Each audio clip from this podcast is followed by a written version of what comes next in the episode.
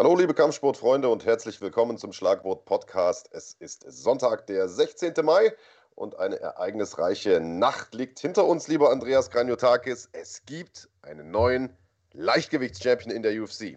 Die Ära Habib ist nun offiziell zu Ende. Ist das eine gute oder eine schlechte Sache?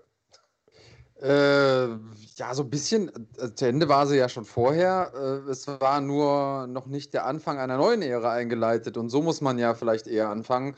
Ähm, und es war so ein bisschen die Frage, wessen Zeit hat denn jetzt geschlagen? Es gab ja durchaus einige Anwärter vor der Kampfansetzung schon, die man im Gespräch hatte. Und es gab auch kritische Stimmen, die gesagt haben, ah, der Chandler, der gehört eigentlich gar nicht rein. Und ähm, Tja, wir haben einen neuen Champion im Leichtgewicht. Ich glaube, so viel können wir spoilern. Es ist der Brasilianer geworden, Charles Oliveira. Ähm, die konkrete äh, Analyse des, des Main Events kommt natürlich dann später. Aber unter anderem werden wir natürlich auf die wirklich sehr ereignisreiche Nacht zurückblicken. Also wirklich angefangen von der Undercard. Äh, fast alle ähm, Kämpfe dort äh, sehr unterhaltsam gewesen und auch die Maincard. Und es waren ein paar wirklich gute, hochqualitative Kämpfe dabei. Es waren auch ein paar, aus meiner Sicht, ja, traurige Momente dabei. Also einfach Leute, die ich schon ganz lange begleitet habe als, als Fan, die einfach nicht mehr so ausgesehen haben, wie man sie kennt und wo man sich dann vielleicht auch wünscht, ich, ich wünschte, ich könnte diese Erinnerung behalten, äh, wie ich sie irgendwie erlebt habe in ihrer Prime. Ja, und äh, ein paar auch widerliche Verletzungen, muss man auch dazu sagen. Und in manchen Dingen hängt das ja auch zusammen, aber ich will gar nicht vorgreifen. Was haben wir denn heute noch alles auf dem Plan? Ja, sehr UFC-lastige Sendung eigentlich. Also wir schauen zurück auf die Veranstaltung letzte Nacht, schauen voraus auf die Veranstaltung kommende äh, Woche und natürlich gibt es auch wieder What's in the Bag. Das äh, ist, ist ja mittlerweile Standardprogramm jeden Sonntag. Und wir blicken nochmal äh, voraus auf nächste Woche, denn das ist für Fighting und für die deutsche MMA-Szene natürlich ein riesiges Wochenende, Andreas Kanyotakis, denn wir teasern das Ganze jetzt schon seit Wochen an, fiebern im Prinzip seit Wochen darauf hin. Wir haben das große Doppelwochenende mit dem ersten Kampftag der NFC Series und NFC UFC 3. Da stehen nun mittlerweile die finalen Paarungen fest. Wir blicken noch mal kurz drüber, was alle dort erwartet. Wir werden noch mal ein kurzes Update dazu geben, wo es alles wann wie zu sehen gibt und so weiter und stimmen euch sozusagen noch mal ein bisschen äh, auf dieses große Wochenende ein. Für uns äh, ist das eine riesige Sache, denn wir waren äh, lange Zeit nicht mehr live vor Ort. Das letzte Mal im äh, im Herbst, ich weiß gar nicht genau, wann die letzte Veranstaltung war, wo wir waren, aber irgendwie, ich würde mal sagen, September, Oktober, glaube ich, für FC in Bochum oder so.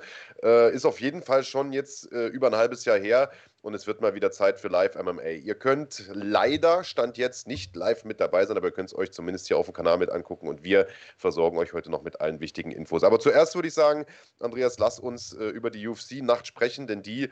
Ähm, ja, die ist zurzeit einfach äh, äh bestimmendes Thema in der MMA-Szene. Unglaublich ereignisreich. Du hast es bereits gesagt, im Vorprogramm äh, ging das schon los und ich bin bei dir.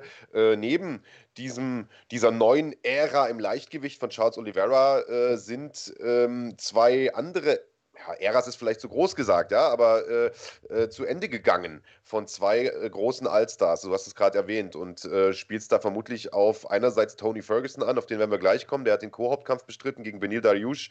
Äh, aber im Vorprogramm gab es schon einen Kampf von Jacare Sosa, der ja nun auch schon äh, zum älteren Semester gehört. Über 40 mittlerweile, ich glaube 41 oder so ist der Mann.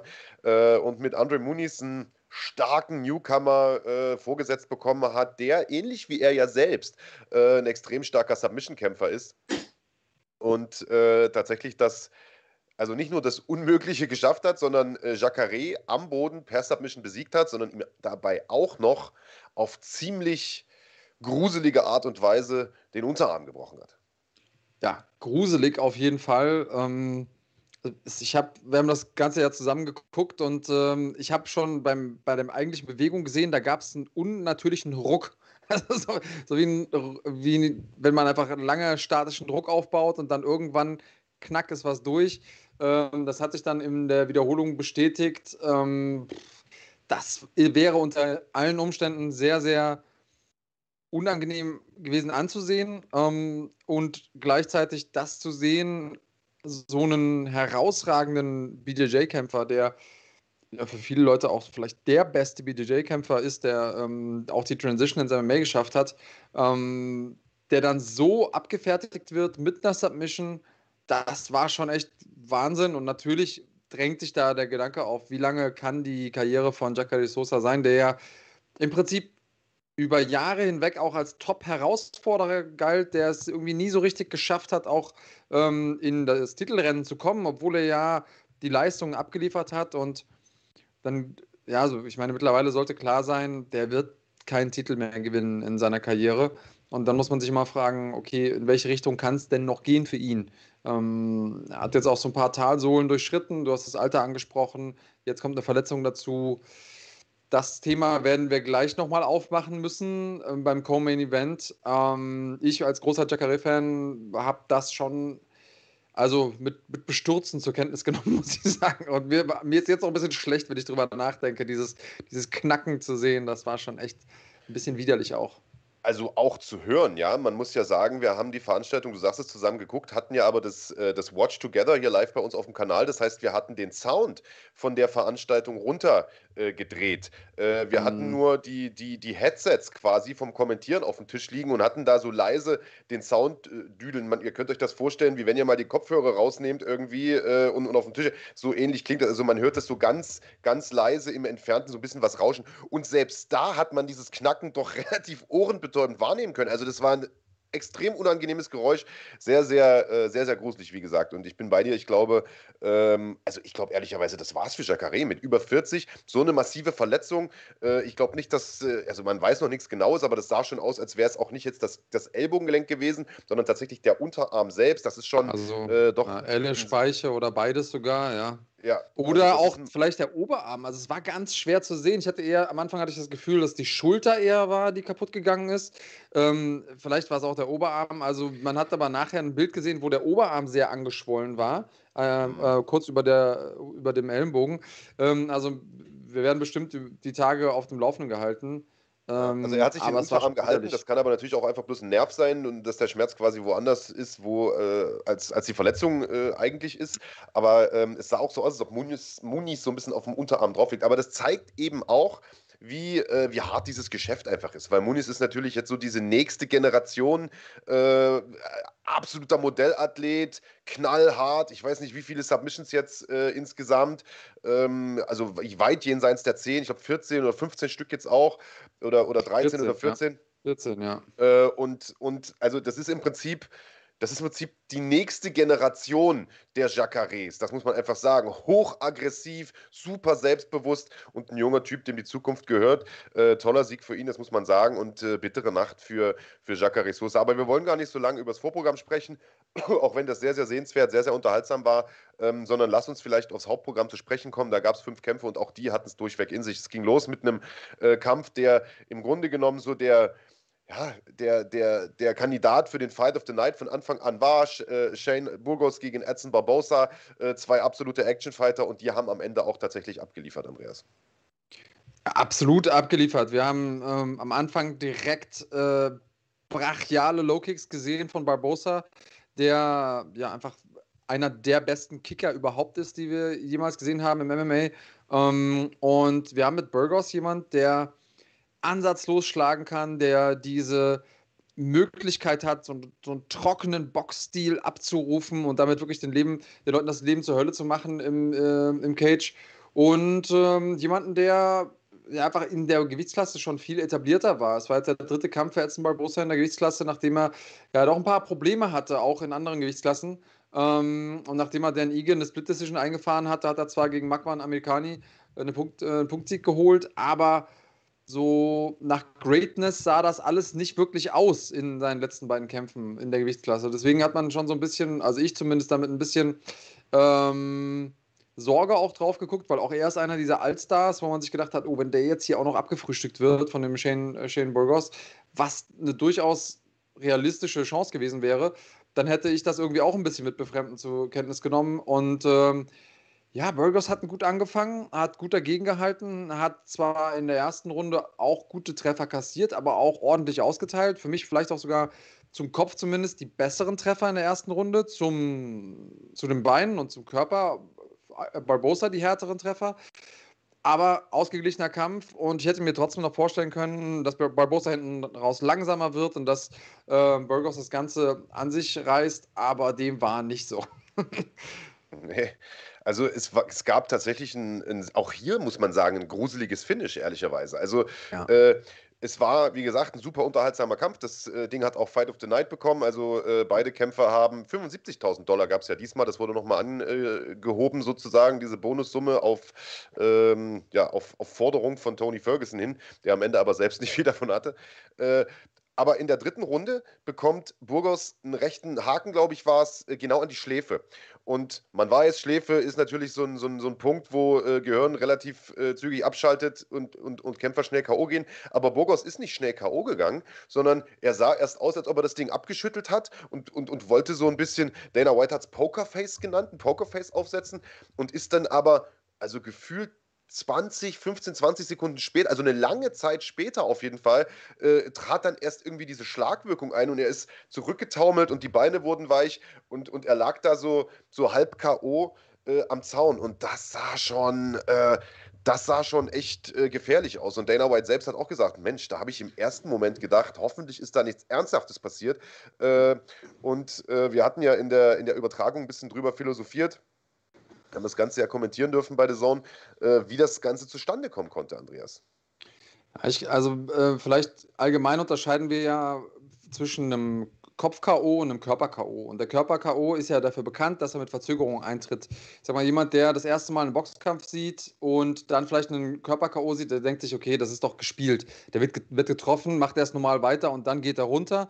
Das ist aber normal ähm, weil zuerst äh, eine starke Kompression stattfindet, der, der Leber, es wird da Blut rausgedrückt und dann wird die ähm, Leber wieder, saugt sich das Blut quasi aus dem umliegenden Gewebe, ähm, aus dem um, umliegenden Organ und dann reagiert der Körper darauf. Und das dauert einfach ein bisschen. Wohingegen ein Kopf-K.O. funktioniert so, dass das Gehirn ähm, wie in so einem, äh, ja, in, in, einem, in einer Kammer ist, nämlich der, dem Schädel, und das schwimmt in, in einer Gehirnflüssigkeit.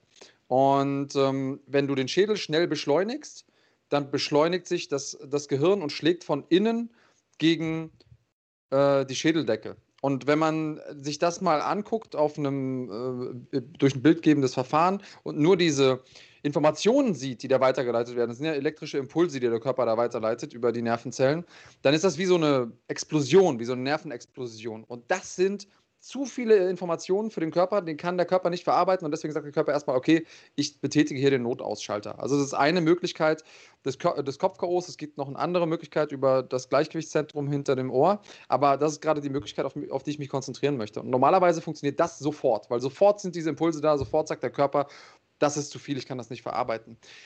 Ich glaube, und ich bin kein Mediziner, ähm, aber mit dem Wissen, was ich äh, medizinisch habe, widerspricht mir gerne in den Kommentaren oder im Chat, wenn ihr das anders denkt. Ich glaube persönlich, dass es die Mischung war aus den Leg Kicks von Edson Barbosa. Der hat einfach so hart getreten und so viel und oft getroffen, ähm, dass er sich selber das Schienbein oder den Fuß oder beides aufgeschlagen hat. Da war so eine heftige Platzwunde. Dann hat er mehrere harte Spinning Backkicks zum Körper getroffen von Burgos, die der trotzdem weggesteckt hat. Also wie zäh dieser Mann ist, unglaublich. Und dann hat er ein paar echt heftige ähm, Treffer zum Kopf gelandet, unter anderem auch einen Highkick in der ersten Runde, die, der zwar auf die Deckung ging, aber der den gut durchgeschüttelt hat. Und ich glaube, es war einfach für das zentrale Nervensystem irgendwann so viel, dass es zwar nicht aufgrund von so einer Lichtexplosion wie bei einem normalen Kopf-K.O. abgeschaltet hat, aber sonst irgendwann gemerkt hat, okay, man muss sich überlegen, mit jeder zusätzlichen Herausforderung ähm, schwillt sozusagen diese Grundspannung des zentralen Nervensystems an. Und irgendwann kapituliert das mal. Und äh, Burgos ist mental so stark, dass er sich selbst und seinen Körper so stark unter Kontrolle hat, dass er das zwar noch kontrollieren konnte, aber irgendwann hat dann der Körper einfach aufgegeben. Und der ist ja nicht nur zusammengeklappt, sondern der ist einfach so nach vorne aufs Gesicht gefallen. Also da ging wirklich gar nichts mehr. Und ähm, ich glaube, da haben wir einfach einen unglaublichen Beweis davon gesehen, wie stark man seinen Körper beeinflussen kann durch ähm, mentale Stärke. Und ich sage, wahrscheinlich 99 Prozent, selbst der UFC-Kämpfer, wären da schon viel früher K.O. gegangen.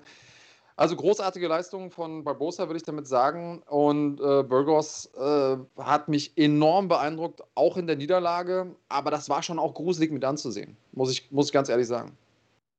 Absolut. Und äh, das, Team von, das Team von Burgos hatte offensichtlich nicht mal Bock, hinterher ins Krankenhaus zu fahren. Also Dana White hat auf der Pressekonferenz gesagt, er musste die praktisch zwingen, äh, den Jungen einzupacken und äh, ins nächstgelegene Hospital zu fahren. Ähm, Verstehe ich ehrlicherweise auch nicht, warum der da nicht von der UFC selbst hingefahren wird. Denn also wenn einer, obwohl auf der Karte gab es ja einige, die mal ins Krankenhaus mussten, aber der gehört ja definitiv mit dazu. Also das äh, hätte ich jetzt definitiv nicht unbedingt auf die leichte Schulter genommen, das Ding. Am Ende des Tages muss man sagen, äh, war das äh, für uns im Tippspiel natürlich äh, erstmal doof, denn äh, zumindest wir beide hatten äh, getippt, dass Burgos das Ding gewinnt äh, und zwar äh, vorzeitig auch gewinnt. Die Schlagwort Nation hat allerdings getippt, äh, Edson Barbosa und ich würde jetzt mal hier wieder deinen Rat erfragen. Du bist da ja bei sowas eigentlich der absolute Hardliner. Die haben nämlich zu gleichen Teilen getippt, Barbosa nach Punkten und Barbosa durch TKO. Geben wir den jetzt ein oder zwei Punkte? Ein Schwarmintelligenz. Digga, wir geben einen Punkt, das reicht. Hey, alles gut, alles gut. Hate mal jetzt bitte an Andreas Kanetakis. Ja, Ah, ich hätte ah. echt nicht gedacht, dass Burgos das Ding verliert, Mann. Und der sah ja, du hast es gesagt, anfangs auch echt gut aus, hat gute Treffer zum Kopf ähm, gelandet und man muss sagen, auch äh, Hut ab vor Edson Barbosa, der da wirklich harte Dinge eingesteckt hat und hinterher auch gesagt hat, guck mich an, Fresse kaputt, äh, Beine kaputt, ähm, ist schon ein harter Dude. Und äh, ja, der Kampf hat, glaube ich, beiden nicht geschadet. Beide bekommen 75k obendrauf, äh, kann man machen. Und das war, glaube ich, der erste äh, Kampf im neuen Vertrag von Edson Barbosa. Das heißt, äh, auch für den ähm, ja, zeigen die äh, Zeichen jetzt erstmal steil nach oben. Jetzt kommen wir zu einem Kampf, der ähm, bei den Zuschauern. Ja, warte mal gerade eine Sekunde. Ähm, ich will nur kurz auf eine Frage eingehen hier, weil Conciliage äh, ZDZ ähm, gesagt hat, Marc Bergmann vielleicht, weil die Amis keine Krankenversicherung besitzen normalerweise. Ähm, das, doch. Ist, das ist zwar so, aber natürlich besitzen die UFC-Kämpfer rund um den Kampf eine Krankenversicherung. Ich kenne viele äh, UFC-Kämpfer aus den USA, die mit kleineren Verletzungen trainieren, einen Kampf machen, um danach zum Arzt gehen zu können und zu sagen, ah, das ist beim Kampf passiert, ähm, behandle das mal mit, quasi auf Kosten der UFC. Ähm, also das ist in dem Fall zumindest mal kein Hinderungsgrund. Ja. Ja, Genau, genau. Und äh, Lecture-Kurs fragt, ob man die Tipps der Schlagwort Nation im Vorfeld des Events sehen kann, wenn man Kanalmitglied ist. Nein. Nein, erst im Nachhinein. Obwohl, doch, glaube ich schon, weil wenn ihr eure Tipps abgegeben habt, was ihr Ja. ja könnt als Kanalmitglied, dann seht ihr nach dem Abgeben der Tipps auch eine, eine Übersicht aller äh, abgegebenen Ergebnisse, bin ich Ich glaube auch. Ja, das müsste also gehen. Okay. Ähm, aber wir zeigen es nicht öffentlich, falls das die Frage war, weil der Witz an der Sache ist ja, dass wir eure Tipps nicht kennen und ne, also Ja. die erst erfahren, wenn wir sozusagen das Ganze auflösen. Ähm, Nächster Kampf war äh, ein Kampf der Damen, der hat so ein bisschen für Aufreger gesorgt, zumindest äh, wenn ich mal so eure Kommentare lese, beziehungsweise waren äh, einige von euch grundsätzlich mit der Leistung der Punktrichter äh, an dem Abend nicht ganz so zufrieden und äh, das kann man verstehen, wobei ich aber sagen muss, also wir haben auch ein, zwei Dinger gehabt, wo wir gesagt haben, hä, wie kann man das so werten? Äh, der Damenkampf war ein, ein, ein so ein Fall, aber letztlich fand ich, war es diesmal nicht so, dass es was am Ausgang beeinflusst hätte. Mm, Ja, also äh, jetzt zum Beispiel bei Chukagian gegen, ähm, gegen Araujo äh, fand ich, hat am Ende verdient Chukagian gewonnen. Ich, oder wir beide waren uns im Prinzip aber einig, dass diese 30 zu 27 Wertung, die ein Punktrichter da abgegeben hat, einfach Schwachsinn war, weil Araujo die erste Runde äh, relativ deutlich gewonnen hat. Aber die, ähm, die, die, die dritte Runde hat sie klar verloren. Die zweite Runde, ja, war eng, aber kann man Chukagian definitiv geben. Deswegen würde ich sagen, das Urteil ging in Ordnung. Aber ihr könnt ja gerne nochmal in den Chat hier reinschreiben, ob ihr das vielleicht anders seht und wenn ja, warum. Du bist da aber mit mir d'accord, nehme ich an, weil du hast ja Chukagian getippt. Also ich habe Chukagian getippt, deswegen freue ich mich natürlich, dass es Punkte gab. Ähm, und ich glaube, wir müssen, wir können den, den Kampf im Prinzip runterbrechen. Erste Runde hat für mich äh, Araujo klar gewonnen. Letzte Runde hat für mich ähm, Chukagian gewonnen. Vielleicht nicht ganz so klar wie Araujo die erste Runde, aber beides 10-9 abgehakt. Dann fangen wir mal mit der zweiten Runde an. Und die zweite Runde haben ja zumindest mal alle Punktrichter bei Chukagian gesehen. Deswegen glaube ich, oder andersrum, vom Verlauf her so. Chukagian hat eine gute Sequenz im Stand, äh, macht das ordentlich, macht dann einen etwas lazy Kick. Der wird abgefangen. Sie kommt auf den Boden. Araujo erarbeitet sich eine gute Position und hat da ihre, ähm, ihre Gegnerin gegriffen in so einer Art Guillotine, wo auch ähm, teilweise die Hand bzw. der Unterarm an, am Hals ist. Und es gibt eine Sequenz, äh, Chukagian verteidigt sich gut, macht das gut mit dem, mit dem Lockdown in der Halfguard, kontrolliert ihre Gegnerin, weil das ist ja genau der Punkt. Wenn du ähm, die Gegnerin hast ähm, in der Guillotine, musst du deinen eigenen Körper in die Submission bekommen. Und äh, solange dein, äh, deine Gegnerin noch die Beine kontrolliert und deinen Körper kontrolliert, ist das nicht zu 100% möglich. Also Chikagin hat das richtig gut gemacht, aber es gab eine Situation, in der sah es ein bisschen so aus, als hätte Chikagin mit einem Arm zweimal auf das Gesäß von Araujo getippt. Und ja, wenn ich mir nur die Hand angucke, sage ich, okay, das war wahrscheinlich ein Tap. Ähm, aber was ich habe nicht gesehen, dass also ich habe gesehen, dass die Hand sich so bewegt, aber ich habe nicht gesehen, dass die Hand auch das Gesäß von Araujo berührt hat. Also ich kann, ich weiß nicht, kann ich sagen, ich glaube ehrlich gesagt nicht, ob Araujo das gemerkt hat. Und ich habe auch nicht gesehen, weil das ist nämlich auch in, in, der Wiederholung eingeblendet gewesen, dass Araujo den Griff in irgendeiner Art und Weise gelöst hätte. Also selbst wenn sie so getappt hätte, dann hätte es keinen Unterschied gemacht, weil Araujo nicht aufgrund des Taps gelöst hat. Ähm, es gibt dafür einen Fachbegriff, der nennt sich Brazilian Tap. Das kann man, das äh, kann man mal machen, so zwischendurch, dass, äh, dass man quasi seine Hand so nimmt und dann einmal so auf, auf den Gegner tippt und da hofft, dass er denkt, dass getappt wird, einfach aus, aus Reflex, weil man das im Training so kennt, wenn einer, äh, da reicht eben auch einmal kurz abschlagen, aber es muss eigentlich mehrfach sein, diese Aufgaben äh, zum, zum Aufgeben. Ähm, also ich habe es nicht als Tap gesehen, aber ich kann verstehen, wie manche Leute das als Tap sehen. Wie geht's dir? Äh, ja, ja, also verstehen kann ich es auch. Sah tatsächlich so ähnlich aus, aber ich finde, du hast gerade einen Punkt gesagt, der für mich eigentlich der will nicht sagen Beweis, aber der für mich ein gutes Argument dafür ist, dass es kein Tap war. Äh, Araujo hat den Griff nicht gelöst. Also, mm. warum sollte mm. sie denn aufhören zu tappen? Weißt du, wie ich meine? Also, weil sowas, so ein Brazilian Tap bringt ja nur was, wenn du das Ding so antäuscht, dann wird der Griff gelöst und dann arbeitest du dich raus. Aber sie war ja nach wie vor in dieser schlechten Situation. Deswegen, warum ein Fake Tap und dann doch weiterkämpfen, äh, wenn mm. sie immer noch in dieser schlechten Situation ist? Ich glaube einfach, manchmal äh, machst du halt eine komische Handbewegung, weil du vielleicht irgendwo die Hand ablegen willst oder, oder, oder was weiß ich.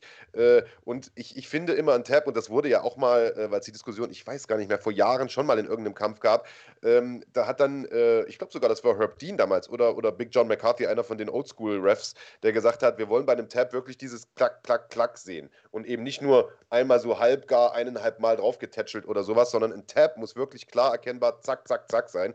Ist es das nicht, äh, kann das mitunter eben ähm, äh, als, als, was weiß ich, einfach nur irgendwo hingreifen durchgehen. So. Und ich glaube, das war in dem Fall schon auch so. Und auch andersrum, als derjenige, der die Submission hält, bist du im Prinzip in der Pflicht, die Submission zu halten, bis der Referee sagt, es wurde abgebrochen. Ja. Also selbst wenn der Gegner tappt, der Ref sieht es nicht, hältst du so lange fest, bis der Ref es sieht. Du kannst den Ref darauf aufmerksam machen, sagen, hey, komm mal zu, der tappt hier gerade. Und dann erst, wenn der Referee abwinkt, lässt du los. Das ist deine Verantwortung als Kämpferin. Das weißt du. Das kriegen die Kämpferinnen vorher gesagt. Das steht so äh, zwar nicht explizit in den Regeln, aber ähm, das muss jede äh, Profikämpferin wissen. Das heißt also, wenn Araujo da losgelassen hat, ist zumindest mal ein Teilschuld auch bei ihr zu, äh, zu sehen. Ansonsten würde ich sagen, kann man den Kampf so werten, weil Chikagian einfach die besseren Sequenzen hatte im Stand am Anfang und am Ende der zweiten Runde. Trotzdem knappes Ding und einen richtig, richtig guten äh, Kampf hingelegt, äh, Chikagian, wie ich finde. Und damit ist sie so ein bisschen im Niemandsland, weil sie hat schon gegen die Championess gekämpft, äh, ist aber schon ganz oben in der Rangliste. Im Prinzip geht es für sie nach oben nicht mehr weiter. Und sie ist quasi verdammt äh, als, äh, als Gatekeeperin zum Titel zu fungieren. Naja, die Frage ist ja, hat die Leistung gestern gereicht? Um einen Rückkampf gegen Valentina Shevchenko zu rechtfertigen, beziehungsweise sah sie jetzt gegen Araujo so aus, als könnte sie in einem Rückkampf Valentina Shevchenko besiegen. Das finde ich nämlich ehrlicherweise nicht. Das war tatsächlich eine sehr, sehr enge Kiste. Wie gesagt, wir habt es ja selber auch nochmal geschrieben, 30-27 Wertung ist natürlich Quatsch. Man kann argumentieren, äh, dass das am Ende vielleicht sogar ein Unentschieden oder, oder ein Sieg für Araujo hätte sein können, denn die zweite Runde war eine knappe Runde. Ich finde, es war zu Recht eine Runde für Chukagian, mhm. aber wenn das jetzt also andersrum gewertet worden wäre, hätte jetzt keiner schreien können, Robbery, so nach dem Motto. Mm. Und äh, Viviane Araujo in allen Ehren, ich bin großer Fan, habe das ja im Vorfeld auch gesagt, aber es ist eben keine Valentina Shevchenko. Und ich glaube, ähm, gegen die hätte sie da definitiv äh, massivere Probleme gehabt. Dementsprechend hast du natürlich vollkommen recht. Die wird jetzt wahrscheinlich noch ja, ein, zwei weitere aufstrebende Kämpferinnen im Fliegengewicht vorgesetzt bekommen. Vielleicht sogar mal irgendwann Mandy Böhm, die ja jetzt äh, irgendwann demnächst mal ihr Debüt in dieser Gewichtsklasse geben wird in der UFC. Ja, es wäre natürlich geil, wenn Böhm direkt so weit oben einsteigen könnte. Nicht direkt, aber ich sag ja irgendwann mal. Ne? Ähm, wir haben ja mit Andrea Lee und Antonina Shevchenko auch auf der Card äh, zwei Leute, äh, zwei Damen aus dem Fliegengewicht gesehen. Shevchenko hat da verloren gegen Andrea Lee, die vorher drei Kämpfe in Folge verloren hatte und ähm, dann Shevchenko mit so einem äh, Armbar aus der Triangle zum Aufgeben gebracht hat. Also richtig guter Kampf für Andrea Lee, richtig schlecht gelaufen für Antonina Shevchenko. Ähm, und auch das so ein, so ein widerlicher, so eine widerliche Submission. Das war wieder einer dieser Abende, äh, der uns daran erinnert hat, dass das eben kein Spiel ist, das wir spielen. Also wir sind nicht Fan von einer Sportart, die man spielt, sondern wir können uns nachher Kämpf ohnehin noch nochmal über das Thema Submissions unterhalten. Da haben wir gestern Abend schon mal kurz drüber geschnackt, äh, als die Kamera oder die Mikros dann wieder aus waren. Ähm, ich finde, momentan werden Submissions auch wesentlich rigoroser durchgezogen, als das vielleicht noch früher der Fall war. Aber da können wir ja nochmal drüber zu sprechen oder drüber sprechen, wenn wir äh, beim, Haupt, äh, beim Co-Hauptkampf angekommen sind. Ich würde mal noch kurz die Punkteauswertung äh, machen zu dem Damenkampf und äh, mit Blick auf die Punkte, die da verteilt wurden nehme ich alles zurück, was ich gerade gesagt habe und behaupte das Gegenteil. Das war natürlich ein Tap, ganz klar, hätte man sehen müssen. Und selbst wenn nicht, hätte man den Kampf unbedingt für Araujo werten müssen. für die habe ich nämlich, äh, oder auf die habe ich nämlich getippt. Ähm, du und die Schlagwort Nation, ihr habt gesagt, Jukanian macht das nach Punkten, dementsprechend null für mich und jeweils zwei äh, für dich und die Community. Ähm, nächster Kampf war war ein komischer Kampf irgendwie. Matt Schnell, mhm. der äh, eigentlich ähm, gegen einen anderen Gegner hätte kämpfen sollen im Fliegengewicht, ähm, äh, ehemaligen Titelcontender Alex Perez, der allerdings irgendwie, ich weiß gar nicht warum, zurückziehen musste, ist, ist nicht offiziell bekannt, und von äh, Rogerio Bontorin, äh, Bontorin äh, ersetzt wurde, der das kurzfristig gemacht hat. Deswegen hat man das Ganze nicht als Fliegengewichtskampf, sondern als Bantamgewichtskampf angesetzt. Und auch das Bantamgewichtslimit hat Bontori nicht geschafft, sondern hat ein Pfund Übergewicht äh, gehabt, hat sich im Nachgang auch äh, dafür entschuldigt, sagt, ist mir noch nie passiert, musste auch einen Batzen äh, seiner Börse abgeben, ich glaube 25 Prozent. Ähm, und ich hätte im Vorfeld gemutmaßt, dass er dieses Übergewicht hatte, weil er einen harten Cut hatte und dass er sich schwer tun würde, gerade hinten raus. Aber äh, das, das genaue Gegenteil war der Fall. Ich fand, der ist irgendwie, je länger der Kampf dauerte, immer stärker geworden und hat äh, Matt Schnell immer mehr, äh, wie, wie soll ich das sagen? Du hast, glaube ich, äh, den Vergleich genommen, ein, ein Reh, das einen Scheinwerfer guckt äh, äh, während der Übertragung. Und genau so kam schnell mir vor. Am Anfang war der noch gut aggressiv, hat sich viel bewegt, schnell attackiert, ja, wie es der Name schon sagt. Und so wie man es von ihm auch kennt. Äh, aber hinten raus hat er einfach viel zu wenig gemacht und hat äh, sich von Bontorin so ein bisschen vereinnahmen lassen. Was mir bei Schnell extrem gut gefallen hat, auf der einen Seite war, dass er alles, was für seinen Gegner funktioniert hat, bestraft hat. Also wurde er einmal getroffen, hat der sofort wie ein Blitzgewitter losgelegt und hat eine Salve an Schlägen abgefeuert. Ähm, die waren alle enorm schnell, auch teilweise relativ präzise, aber nicht annähernd so hart wie die Aktionen von äh, Bontorin. Und mit der Zeit hat äh, sich das Ganze gerecht. Man muss dazu sagen, äh, schnell war der einzige Lokalmatador auf der Karte. Es lastete schon so ein gewisse, gewisser Druck auf seinen Schultern. Ähm, er wollte natürlich auch vor dem heimischen Publikum da eine gute Show abliefern. Ich weiß nicht, ob ihn das ein bisschen blockiert hat, aber ich muss sagen, Bontorin, der ja auch aus einer Niederlage kam, der äh, gerade an einer schwierigen Position war in seiner Karriere, der zwei Niederlagen in Folge sogar, sogar hatte, hm, ohne Vorbereitung hat mich enorm beeindruckt. Ähm, auch also die Physis, die er an den Tag gelegt hat, die Kondition, die er an den Tag gelegt hat, die, der Gameplan, den er da gefahren hat, hat sich nicht beirren lassen. Großartiger Kampf und ich muss sagen, jetzt der ist bei mir in der, in der Gunst um einiges gestiegen. Ja, kann man so sagen. Äh, hat sich für ihn auf jeden Fall gelohnt, da kurzfristig einzuspringen. Für uns nicht, denn wir haben alle gesagt, Matt Schnell wird das machen. Äh, haben auch durch die Bank. Nee, ihr habt gesagt äh, nach Punkten, ich habe gesagt Submission, aber spielt am Ende des Tages auch keine Rolle. Null Punkte für alle durch die Bank weg. Und da sind wir auch schon beim Co-Main-Event Tony Ferguson gegen Benil Dayush. Und das ist ein Kampf, der wo wir wieder beim Thema sind, was wir jetzt äh, zu Beginn der Sendung schon mal hatten. Also diese, diese Allstars, die bis vor, also im Prinzip äh, bis letztes Jahr oder vor zwei Jahren, was suchst du denn? Äh, Kahn hat dir gerade gefragt, ob bei mir die Sonne reinkommt. Also ja, in meinem Herzen scheint sie. Nee, auf dein Gesicht, so, rechte Gesichtshälfte, Bart, jetzt. Ja, ja, ja, ah, jetzt genau okay, unter der ja. Nase. Okay. Ähm, also für jeden, der immer behauptet hat, Andreas Kranjotake sitzt im Keller, wenn er den Podcast macht, das ist der Gegenbeweis. Es kommt definitiv Licht da rein in diese, in diese Höhle, in die Crackhöhle, in der du da sitzt. Aber jetzt habe ich das Gefühl, dass da sogar noch mehr Sonne reinscheint aber zumindest nicht mal in dein Gesicht. Ist ja auch wurscht. Ähm, ja, whatever. Fakt ist, dass äh, die Rede von Tony Ferguson ist, der äh, bis, äh, ja, bis vor zwei, mittlerweile drei Kämpfen im Prinzip als der absolute Titelcontender galt. Äh, eine Riesensiegesserie hatte, ich glaube zwölf Siege in Folge. Ähm, oder ja, weiß ich gar nicht, 12, 8, ja, viele auf jeden Fall. Die längste im Leichtgewicht ever. So. Gute, gute Leute weggehauen hat und vor allen Dingen halt einfach einen Stil hatte, bei dem sich jeder, jeder MMA-Fan so die Finger geleckt hat. Und das Problem, was ich jetzt irgendwie sehe, ist nicht, dass er jetzt verloren hat ein paar Mal gegen ja wirklich starke Leute mit Justin Gaethje, Charles Oliveira äh, und jetzt ehrlicherweise auch Benil Dariush, den muss man jetzt da oben mit dazu zählen, sondern die Art und Weise, wie er verloren hat. Der hat einfach sein Mojo nicht mehr. Der ist nicht mehr der Kreative, der Aggressive, der, der aus jeder äh, Position heraus irgendeine Attacke startet, sondern der wirkte ja fast schon äh, also fast schon frustriert, überfordert. Ich weiß gar nicht, wie ich es bezeichnen soll. Äh, ich fand, das war eine schockierende Leistung gestern.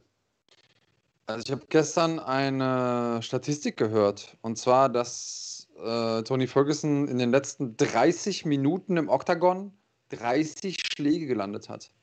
Und das ist alleine schon irgendwie befremdlich.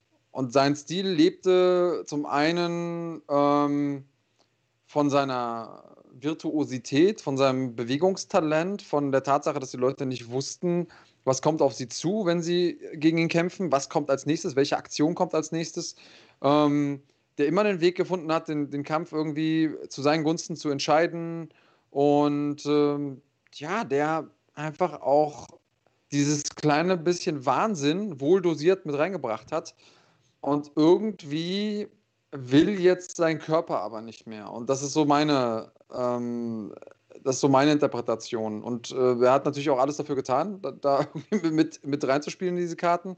Ähm, aber er kann nicht mehr so kämpfen, wie er früher kämpfen konnte. Und ich, ich weiß nicht, ob es ihm gelingen wird, seinen Stil umzustellen. Und deswegen sehe ich wirklich dem nächsten, der nächsten Paarung, dem nächsten Gegner sehr, sehr besorgt entgegen. Wie geht's dir? Ja, sehe ich absolut genauso. Und äh, Manuel Thompson hat es jetzt ja auch nochmal gerade geschrieben, der ist durch den Gaethje-Kampf äh, oder der Gaethje-Kampf hat ihn kaputt gemacht. Und das glaube ich ehrlicherweise auch, beziehungsweise ich könnte mir vorstellen, es ist eine Mischung aus beiden. Er ist ja nun auch nicht mehr der Jüngste, 37, glaube ich, 38, irgendwie sowas. Äh, hat natürlich, du sagst es, äh, jetzt auch keinen Kampfstil gehabt, der einen besonders gut altern lässt. Und äh, ich sag mal, der Gaethje-Kampf hat dem Ganzen dann wahrscheinlich einfach die Krone aufgesetzt. Da hat er wirklich Schaden genommen wie äh, andere Kämpfer in der ganzen Karriere. Und seitdem wirkt er nicht mehr wie der Alte. Gegen Oliveira war er nicht mehr der Alte und äh, gestern war er das auch nicht. Ähm, ja, man kann nur hoffen, dass das Ganze, also er hat ja jetzt erstmal, auch das hat ja gerade jemand geschrieben, der muss sich jetzt erstmal um sein Knie kümmern, da kommen wir gleich drauf zu sprechen.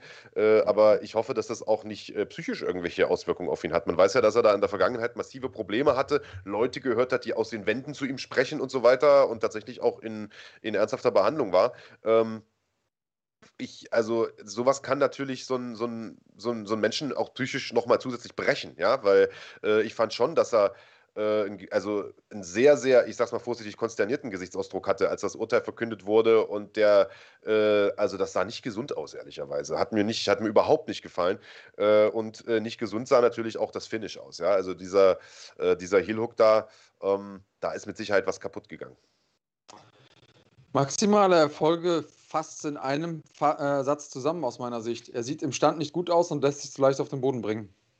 Ja, und das ist natürlich ein ganz, ganz schlechtes Rezept in der UFC. Ähm, das war nicht so früher. Ich weiß nicht, woran das lag. Also er hatte keine Struktur in den Beinen. Das ist aber typisch für ihn. Er ist ein merkwürdiges Footwork hat im Stand, hat aber auf die Aktionen nicht adäquat reagiert, die da auf ihn zukamen, hat sich viel zu leicht zu Boden bringen lassen, hat sich dazu leicht kontrollieren lassen, hat, obwohl er ja eigentlich am Boden auch äh, ein Virtuose ist, ähm, sich da einen Heel-Hook bringen lassen, so einen Inverted Heel-Hook ähm, und klopft da nicht ab. Also, dass er das nicht macht, das ist halt typisch Tony Ferguson. Aber leider ist typisch Tony Ferguson auch ein, äh, eine Einstellung, die einen dahin bringt, dass der Körper irgendwann verschlissen ist. Also so, als würdest du sagen, okay, es ist typisch für mich, dass ich beim Reinfahren in meine Garage immer so ein bisschen an die Wand dotze. Ähm, ist bestimmt eine niedliche Angewohnheit, aber natürlich für deine Karosserie irgendwann keine, äh, keine sehr nachhaltige Angewohnheit. Wer hat das denn als, wer hat das denn als Angewohnheit? Du oder was? nee, in meine Garage kann man nicht rein, die ist so vollgestellt. Aber äh, du, du, weißt, worauf, du weißt, worauf ich mit, mit dem Bild hinaus will. Also, ähm, wir reden ja nicht umsonst immer wieder über dieses Thema Ringalter. Und ähm, wir reden auch nicht umsonst darüber, dass es diese Kämpfe gibt, die Kämpfer verändern. Also Kämpfer, die dann ab einem gewissen Tag, und dann weiß man immer nicht so richtig, sind die schon zu dem Kampf gekommen und waren anders und haben deswegen so eine harte Prügel bekommen, wie jetzt in dem Gaethje-Kampf, äh, Tony Ferguson? Oder sind sie anders geworden durch diese Auswirkungen, den Schaden, die sie genommen haben bei diesem Kampf? Und wie viel ist davon auch psychisch? Denn klar, wenn du zwölf Kämpfe, ich habe eben nochmal nachgeguckt, zwölf Kämpfe in Folge, wenn du die gewinnst, das macht natürlich was mit dir und mit deinem Selbstbewusstsein. Natürlich, darauf werden wir ja gleich nochmal äh, bei, bei Oliveira gegen Chandler eingehen. Aber wie gehst du damit um, wenn du auf einmal jahrelang der Ungeschlagene, der Unbesiegte, der auf der Streak, der mit der längsten äh, Winning Streak warst und so weiter und so fort. Und das hast du nicht mehr. Wie kriegst du da aus dieser Talsohle nochmal noch mal den Weg, dich zu motivieren, an dich zu glauben? Und ähm, das sind Fragen, auf die Tony Ferguson nicht die richtigen Antworten gefunden hat. Und ähm, gleichzeitig ist er, hat er, glaube ich, kein Feeling dafür, dass er Dinge nicht mehr so machen kann wie mit Mitte 20. Also Weight Cut machen, zwei Wochen bevor man dann eigentlich wieder kämpft, keine gute Idee, haben wir gesehen. Ähm, nicht, nicht tappen im Armbar von äh, Charles Oliveira, keine gute Idee. Nicht tappen im Heel Hook von Benil Dariush, keine gute Idee. Weiterkämpfen, obwohl man eigentlich keine Chance mehr hat äh, nach der vierten Runde äh, gegen Gaethje, keine gute Idee. Kämpferherz respektiere ich ohne Ende, aber langfristig betrachtet ist das eben keine, äh, ja, keine Maßnahme, die dein, dein Leben und deinen Lebensstandard äh, besonders nach hinten raus verlängert. Ja, definitiv, Mann. Und irgendjemand hat ja auch gerade geschrieben, vielleicht äh, war ja schon die schwere Knieverletzung vor dem äh, Kampf gegen Anthony Pettis der Anfang vom Ende. Ich muss zwar sagen, dass er gegen Pettis noch gut aussah, aber äh, auch sowas nimmt natürlich, äh, mhm. Nimmt natürlich Jahre von der Karriere eines Kämpfers weg. Das muss man ehrlicherweise ja. auch sagen. Ähm, ja. Und wie gesagt, die Trainingsmethoden sind ja bekannt, die waren schon immer ziemlich crazy. Auch das hat sicherlich nicht dazu beigetragen, dass er eine besonders nachhaltige Karriere hat. Ich fand, er wirkte physisch einfach nicht mehr wie früher, nicht so, nicht so spritzig, nicht so schnell auch. Äh, und das hat sich dann am Ende ausgezahlt äh, oder, oder gerecht gegen einen, und das muss man auch sagen, gegen einen wirklich guten Benil Dariush. Also es wird jetzt immer darüber gesprochen, wie, äh, wie scheiße äh, Tony Ferguson im Vergleich zu früher aussah, aber ehrlicherweise sah Benil Dariush auch wirklich nicht schlecht aus. Er hat zwar einen Haufen Buhrufe abbekommen da in der Halle, äh, die Fans in Houston, vielleicht kann man das ja auch mal thematisieren, haben sich da, finde ich persönlich, unmöglich benommen, denn äh, natürlich war das jetzt nicht der Firefight, den man vielleicht bei Burgos gegen Barbosa hatte, aber es war aus meiner Sicht zu Recht ähm, äh, eine, eine, eine, gute Leistung und er hat das genau so gemacht, wie man es machen muss gegen einen, gegen einen starken, äh, gegen einen starken Gegner, gegen den größten Gegner seiner Karriere. Ja, das muss man einfach sagen. Naja, und er hat in dem Kampf von Tony Ferguson, den vorherigen Kampf, einfach die Blaupause geliefert bekommen. Was muss ich machen, um Tony Ferguson ja. zu besiegen? Ihn auf den Boden nehmen und da kontrollieren. Also hat er das gemacht. Es wäre in der Verantwortung von Tony Ferguson gewesen, dagegen was zu machen. Und hat er nicht geschafft. Also das kann man, das kann man Dariush nicht zum, äh, zum Vorwurf machen, ehrlich gesagt, äh, dass er hier den Weg wählt, wie er den größten Kampf seiner Karriere gewinnt, safe gewinnt. Also ich meine, am Ende des Tages sehen wir ja, was passiert, wenn man Risiken eingeht. Dann können halt doofe Dinge passieren. Und äh, das wollte er nicht. Ne? Ja. Ja, jetzt kam ja die Frage auf, äh, gegen wen soll der als nächstes kämpfen? Tony Ferguson? Ähm, ich weiß es auch nicht. Äh, vielleicht macht man ja wirklich den, den Kampf äh, Ferguson gegen, gegen Cowboy, ähm, so als Loser Leaves Town Match. Äh, das wäre vielleicht nochmal eine, eine ganz nette Paarung, aber ähm, so wie ich das verstanden habe, will Cowboy ja, glaube ich, im Welter antreten in Zukunft, also da wird es wahrscheinlich ja. gar nicht zu kommen. Ähm, ja, muss man mal gucken. Also ich will ihn ehrlicherweise gar nicht unbedingt nochmal kämpfen sehen. Das hat mir einfach jetzt die letzten Kämpfe nicht so gut gefallen. Natürlich gegen Top-Leute, muss man sagen. Aber hey, muss man ja sehen, wie lange das dauert, bis er wieder zurückkommt. Wenn das Knie wirklich kaputt ist, kann das mitunter auch ein bisschen dauern. Ja, ja, und also da gibt es dann auch die Frage, ne, lässt er das komplett auskurieren? Äh, wie trainiert er damit? Äh, gegen wen kommt er zurück? Und se hey, sehen wir nochmal den alten, in Anführungsstrichen, Tony Ferguson von vor vier, fünf Jahren. Auf jeden Fall, ich will mehr von ihm sehen. Ähm, aber so wie wir ihn jetzt die letzten drei Mal gesehen haben, ist es einfach ein Trauerspiel. Und das brauche ich nicht. Nee. Aber Auskurieren ist ein ganz gutes Stichwort. Bevor wir über den Hauptkampf sprechen, gibt es ein, bisschen, äh, ein bisschen Verbraucherinformationen, unter anderem dazu, wie ihr euch nach dem Training besser auskurieren könnt. Also, bis gleich.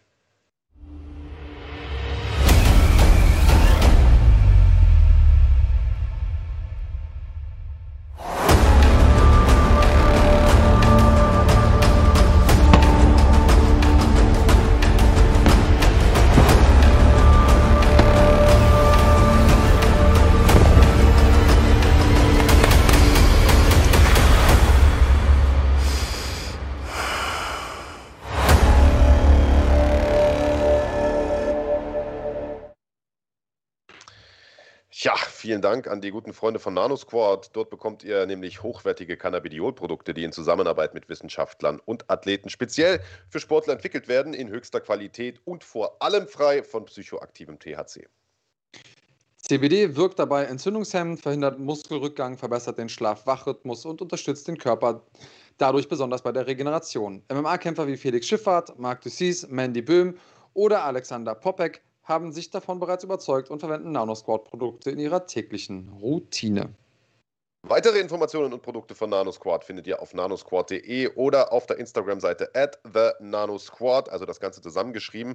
Mit dem Code Fighting10 bekommt ihr 10% Rabatt. Wir übrigens auch einen kleinen Share, also ihr unterstützt auch uns damit. Äh, der Versand ist kostenlos und erfolgt innerhalb von ein bis zwei Werktagen. Also kann man nur empfehlen, Big Daddy, du bist ja selbst ein regelmäßiger Nutzer davon. Ja, und also jetzt mal, wir haben ja es eben gesagt, oder das ist eben gesagt, ne, dass ihr uns auch damit supportet. Und was ihr macht, ist, wenn ihr, wenn ihr äh, CBD-Produkte benutzen wollt, egal ob es jetzt ähm, CBD-Öl ist oder dieser CBD-Balm, den ich auch sehr empfehlen kann, ähm, oder irgendwas anderes, was äh, NanoSquad macht, dann supportet ihr eine Firma, eine CBD-Firma, die nicht nur richtig gute Produkte hat, sondern die sich absolut ähm, committed auf den MMA-Sport. Also es gibt ja einige da draußen, die mit CBD jetzt angefangen haben, als äh, dieser, dieses Movement losging. Aber ähm, NanoSquad, die haben sich halt wirklich committed und äh, das sei schon mal verraten. Ähm, unser, der Chef von NanoSquad ist ein absoluter MMA-Head, also einer der heftigsten Hardcore-Fans, die ich jemals kennenlernen durfte. Und äh, er spendet uns regelmäßig die geilsten Fanartikel. Ähm, für auch unser Gewinnspiel. Auch heute gibt es in einem unserer äh, Säckchen für What's in the Bag äh, etwas, das gesponsert wurde von äh, NanoSquad, das nichts direkt mit den Produkten zu tun hatte. Aber ich sage euch jetzt schon mal, wer den Sack zieht, der ähm, dürfte sich als äh, MMA-Fan freuen. Ja, und Nilo Chillo schreibt, Tavor knallt auch. Äh, ja, ist aber weniger gesund als CBD-Öl, würde ich sagen. ja, lass mal. Von daher können wir das mal lassen. Aber die Jungs von NanoSquad sind nicht die einzigen, die uns supporten. Wir bedanken uns natürlich auch bei unseren Freunden von Top 10, die diese wunderschönen T-Shirts bereitgestellt haben. Aber nicht nur das, es gibt viele andere tolle Produkte von denen, Andreas. Richtig, unter anderem äh, sehr, sehr gute Handschuhe. Ähm, die Force Select-Reihe, das sind ähm, also mehrfach verklebte Schichten, die da äh, bei der Polsterung sind. Äh, enorm gut und wichtig, weil man seine, seine Hände, seine Schlagwerkzeuge schützen muss. Und ähm, haben unter anderem so ein Hybrid Freestanding Bag gerade im Angebot, mit dem man seinen Home Gym ein bisschen aufpimpen kann. Die Dinger kann man hinstellen oder aufhängen oder auch als Dummy benutzen. Also auch das ist ein, ähm, ein Blick auf die Seite wert. Schaut euch das Ganze mal an und mit dem Rabattcode Fighting10 erhaltet ihr 10%. So ist es. Und wir sprechen jetzt noch über den Hauptkampf. Äh, Charles Oliveira gegen Michael Chandler. Im Vorfeld wurde viel darüber geredet ob Michael Chandler es verdient hat, schon um den Titel zu kämpfen nach nur einem Kampf in der UFC. Am Ende muss man sagen, ich finde schon, denn also die Leistung, die er da abgeliefert hat, war super. Beide Kämpfer haben einen Mega-Fight hingelegt. Chandler war kurz davor, Oliveira auseinanderzunehmen, ist am Ende aber mit seinen eigenen Waffen geschlagen worden, hat seine eigene Medizin schlucken müssen und die ist ja oftmals die bitterste. Und das muss man sagen, war eine spektakuläre Leistung von Charles Oliveira, der sich hier nicht nur zum neuen Leichtgewichtschampion gekrönt hat, Andreas Kanyotakis, sondern vielleicht endlich auch so ein bisschen äh, in der Öffentlichkeit den Fame abbekommt, den er verdient hat. Denn der ist ja nun jahrelang unter dem Radar geflogen, vielleicht auch, weil er bekannt dafür war, durch Submissions zu gewinnen und eben nicht durch Chaos, so wie man das in den USA ja gerne hat. Äh, aber gestern hat er gezeigt, der kann auch den Bulldozer auspacken, wenn das nötig ist. Und jetzt mal Hand aufs Herz. Er hat das ja vorher angekündigt. Oliveira hat vorher gesagt, ich, ich hau den in der ersten Runde K.O. Und hast du, hast du daran geglaubt, dass das eine realistische Chance ist? Man hat doch eigentlich gedacht, wenn einer in der ersten Runde K.O. geht, dann ist das Oliveira.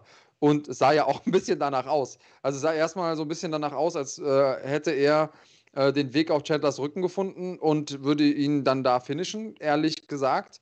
Chandler hat auch einen kapitalen Fehler gemacht, sich da nochmal auf den Rücken zu werfen. Das macht man so nicht. Das musste man als so erfahrener Mann wissen.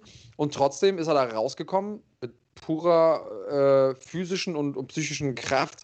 Einmal explodiert rausgekommen. Respekt dafür in, in Richtung von Chandler. Und hat dann da den jetzigen Champion hart angeschlagen. Ähm, das sah so aus, als wäre das kurz vor Abbruch gewesen. Der ein oder andere Referee wäre vielleicht schon dazwischen gegangen. Ähm, ich will das jetzt gar nicht groß aufrollen, das Thema, aber das war eine verdammt gute Michael Chandler-Runde. Und für alle Leute, die Oliveira so hart feiern und dann gesagt haben, ah, der Chandler hat den Titelkampf gar nicht verdient, äh, jemanden, der Oliveira so eine erste Runde abverlangen kann, der hat es auf jeden Fall verdient, dazustehen. Also rein von der sportlichen Leistungsfähigkeit her. Ob man jetzt sagen kann, okay, der ist erst einen Kampf in der UFC und deswegen nicht, andere Frage, aber sportlich hat er da auf jeden Fall hingehört, keine Frage. Und dann in der zweiten Runde haut der Oliveira den um und äh, das, war, das war auch irgendwie surreal, oder? Hast du damit gerechnet? Also, wir haben ja den, äh, oh, zartes Rela in Hauten Zehner rein. Vielen Dank erstmal äh, an dich, bester Mann. Äh, kann man sich gönnen zum Sonntag. Äh, wir haben ja im Vorfeld noch äh, das Ganze analysiert in diesem Watch Together. Und ich habe da gesagt, im, im, im Stand ist Oliveira, halte ich den schon für den technisch besseren Striker. Also ich hätte gedacht, wenn, der, also ich hätte schon für Möglichkeiten, dass er den K.O. haut, aber dann irgendwie wie soll ich das sagen, äh, äh, aus der, aus der Distanz als Konter oder sowas und nicht, dass der den so überrollt. Also was der gemacht hat, ist, der hat ihn ja im Prinzip gechandlert. Der ist ja reinmarschiert, hat ihm eine Bombe verpasst und hat ihn am Boden bam, bam, bam gefinisht, total gnadenlos. Und das hätte ich nicht gedacht. Ich dachte, wenn er den vielleicht mit, was weiß ich, mit irgendeinem Konterhaken oder so anklingelt, dass er sich dann, wie er das ja in der ersten Runde dann auch gemacht hat, den Rücken sichert und den submittet oder so. Aber dass er da wie so ein Terrier draufspringt und, und auf ihn reinhämmert, das hätte ich nicht gedacht und das hat mir äh, sehr, sehr viel Respekt abgenötigt. Das hat mich auch ein bisschen so, das, wie soll ich sagen, das hat mir die Gänsehaut den Rücken runtergejagt, denn äh, das war nochmal eine andere Seite von, von Charles Oliveira. Und ich glaube, also irgendwer hat hier geschrieben, äh, weiß gar nicht mehr, wer es war. The Predator. 259 äh, sagt, äh, mal sehen, ob der Titel lang hält. Äh, Dustin, Connor, Justin sind alle besser als der. Weiß ich nicht. Weiß ich nicht. Also ganz ehrlich, ich sag mal, Charles Oliveira gegen Dustin Poirier wäre ein Kampf, den ich mir auf jeden Fall angucken würde. Oliveira gegen Gaethje wäre ein Riesenkampf. Also und äh, ich sag mal, das Thema Conor McGregor können wir ja gleich nochmal noch, abhandeln. Da gab es ja schon so einen kleinen Wortwechsel, indirekten zwischen beiden. Äh, ja, genau, richtig. Ähm, da hat sich Connor natürlich das nicht nehmen lassen. Ich glaube, den Tweet hat er auch schon so ein bisschen vorformuliert und hat dann nur noch den Namen eingefügt, je nachdem, wer dann da gewonnen hat. Ähm, er hat darauf angespielt, dass, also er hat ein kleines Zahlen-Wortspiel gemacht sozusagen, denn äh, Oliveira ist jetzt der insgesamt elfte äh, Titelträger im Leichtgewicht der UFC und er hat ja eine Verknüpfung zu der Zahl 12, der gute Herr McGregor, und hat gesagt, naja, wer könnte denn wohl der Zwölfte sein? Ähm, ja, ich glaube auch, dass es schwer ist, den Leichtgewichtstitel lange zu halten. Das liegt einfach daran, dass die Leute da oben so gut sind und dass wir in einem Sport sind, in dem der kleinste Fehler entscheiden kann. Und es hätte genauso gut sein können, dass wir hier sitzen und, und sagen, hey, äh, Chandler ist doch the real deal, weil. Und das, sind, das ist ja ein, ein, Spiel, in dem es um, um Millimeter geht und, und Tausendstel Sekunden. Und ähm, also das bedeutet ja nicht, dass Chandler jetzt so viel schlechter ist als Oliveira. Also hat, war Oliveira der bessere Mann an dem Tag? Auf jeden Fall. Aber da oben sind einige Leute, die Oliveira das Leben schwer machen können. Und auf jeden Fall, jeder Kampf, der da zustande kommt, ist ein spannender Kampf. Egal, wen du da nimmst, im Prinzip aus den Top, aus den Top 10 kannst du ja im Prinzip jeden nehmen. Also ich gehe mal die Top 10 durch. Islam Makachev, Benil Dariush, Dan Hooker, Rafael Dos Anjos, Conor McGregor, Tony Ferguson, Michael Chandler, Charles Oliveira, Justin Gaethje, Dustin Poirier. Das war jetzt vor dem Titelkampf. Das ist doch egal, wen du da zusammenwirfst. Das wird immer ein absolut abgefahrener Kampf. Und das ist natürlich das Geile, wenn du so eine Gewichtsklasse hast. Und für den Fan ist es, glaube ich, sogar besser, als so ein, so ein dominanter Champion, wie es, Khabib war. Weil man sich dann die Gewichtsklasse anguckt und denkt, ja, der ist gut, aber was soll der gegen Khabib machen? Und der hat schon gegen Khabib verloren, ja, und der ist, hat auch keine Chance. Aber das hast du jetzt nicht. Du hast jetzt wirklich Kämpfe, wo du denkst, so, boah, geil, der könnte es werden und der könnte es machen. Und das wird auch passieren. Ich glaube auch, dass es passieren wird. Also so, so sehr ich jetzt gerade Oliveira gönne und so sehr ich ähm, mich freue für ihn, äh, weil er ja so diese klassische Kämpfer-Story hat, von den Slums hochgeboxt, immer noch in den Slums, versorgt seine Community da vor Ort, macht aber keinen großen Hehl draus. Ist einfach so ein Junge von der Straße für die Straße. Geiler Typ. Ähm, und trotzdem glaube ich, dass das nicht auf ewig sein. Ich glaube nicht, dass er noch zehn Jahre Leichtgewichts-Champion sein wird. Ja, zehn Jahre vielleicht nicht, aber mal gucken, wie lange es hält. Ähm, ich würde mal eine Frage in den Raum stellen, ähm, eine mit Absicht ein bisschen reißerische Frage. Als äh, John Jones das Halbschwergewicht verlassen hat und Blachowicz den Titel geholt hat, haben alle ja so ein bisschen gesagt, naja, ne? Eigentlich ist der wahre Champion da noch irgendwo da draußen und der Blachowicz ist ja im Prinzip nur, nur, nur Champion zweiter Klasse. Ich zitiere das jetzt nur mal. Ob ich das genauso sehe, lasse ich jetzt mal dahingestellt. Und das war ja damals auch schon so, als Jones irgendwie gesperrt war, äh, man ihm den Titel abgenommen hat und, äh, und Cormier diesen Titel gehalten hat. Da hat ja Jones selbst auch immer gesagt, naja, der eigentliche Champion bist du ja nicht, der bin ja in Wirklichkeit ich. So, jetzt ist es so, dass äh, Habib ja nicht geschlagen wurde, sondern seinen Gürtel abgelegt hat nach einer sensationellen äh, Performance äh, gegen Justin Gaethje. Und Oliveira ist jetzt sein Nachfolger. Er tritt das Erbe von Khabib Nurmagomedov an. Hätte er denn eine Chance gehabt gegen Khabib Nurmagomedov? Also hätte er die Chance gehabt, den Titel zu gewinnen, als der noch Champ war? Denn da war ja auch schon immer die Frage, äh, bekommt er endlich mal einen Titelkampf? Den hätte er sich ja schon lang verdient. Ähm, ich glaube ehrlich gesagt, dass Khabib, Khabib ist. Und Habib ist der Beste im, im Lightweight und ich würde immer, wenn ich, wenn ich wetten muss, auf ihn wetten. Ähm, egal wie gut jetzt hier Oliveira ausgesehen hat, ähm, ich glaube einfach, dass Habib nochmal ein an, ganz anderer Mensch ist, so ein, so ein Jahrhunderttalent, so, so, ein, so ein Typen, den du wirklich, ich weiß nicht, ob wir nochmal in unserer Zeit, die wir MMA verfolgen, so jemanden sehen werden. Ähm, und deswegen glaube ich ehrlich gesagt, dass Oliveira ähm, vollkommen zu Recht jetzt Champion ist, aber ich hätte ihm keine allzu guten Chancen ausgerechnet gegen Khabib. Wie siehst du es denn? Ja, also ich glaube auch äh, nicht, dass er Habib geschlagen hätte. Ähm, das, das ist tatsächlich so. Aber äh, Froschkönig schreibt jetzt hier, die, äh, die Leichtgewichtsklasse ist, ist eine Traumdivision aktuell. Also Traum nicht im Sinne von, glaube ich, äh, wie wunderschön, sondern eher im Sinne von, äh, ihr träumt euch alle was vor, weil Habib abgetreten ist. No hate, er war der GOAT. Ähm, Stimmt, aber wir können uns ja jetzt nicht zurückzaubern. Weißt du, also wir müssen ja jetzt trotzdem weitermachen und es muss ja einen neuen Champion geben. Man kann ja jetzt nicht immer sagen, ihr seid alle nichts wert, weil Khabib ist noch irgendwo da draußen. Finde ich, find ich eine komische Herangehensweise. Oder wie siehst du das Ganze?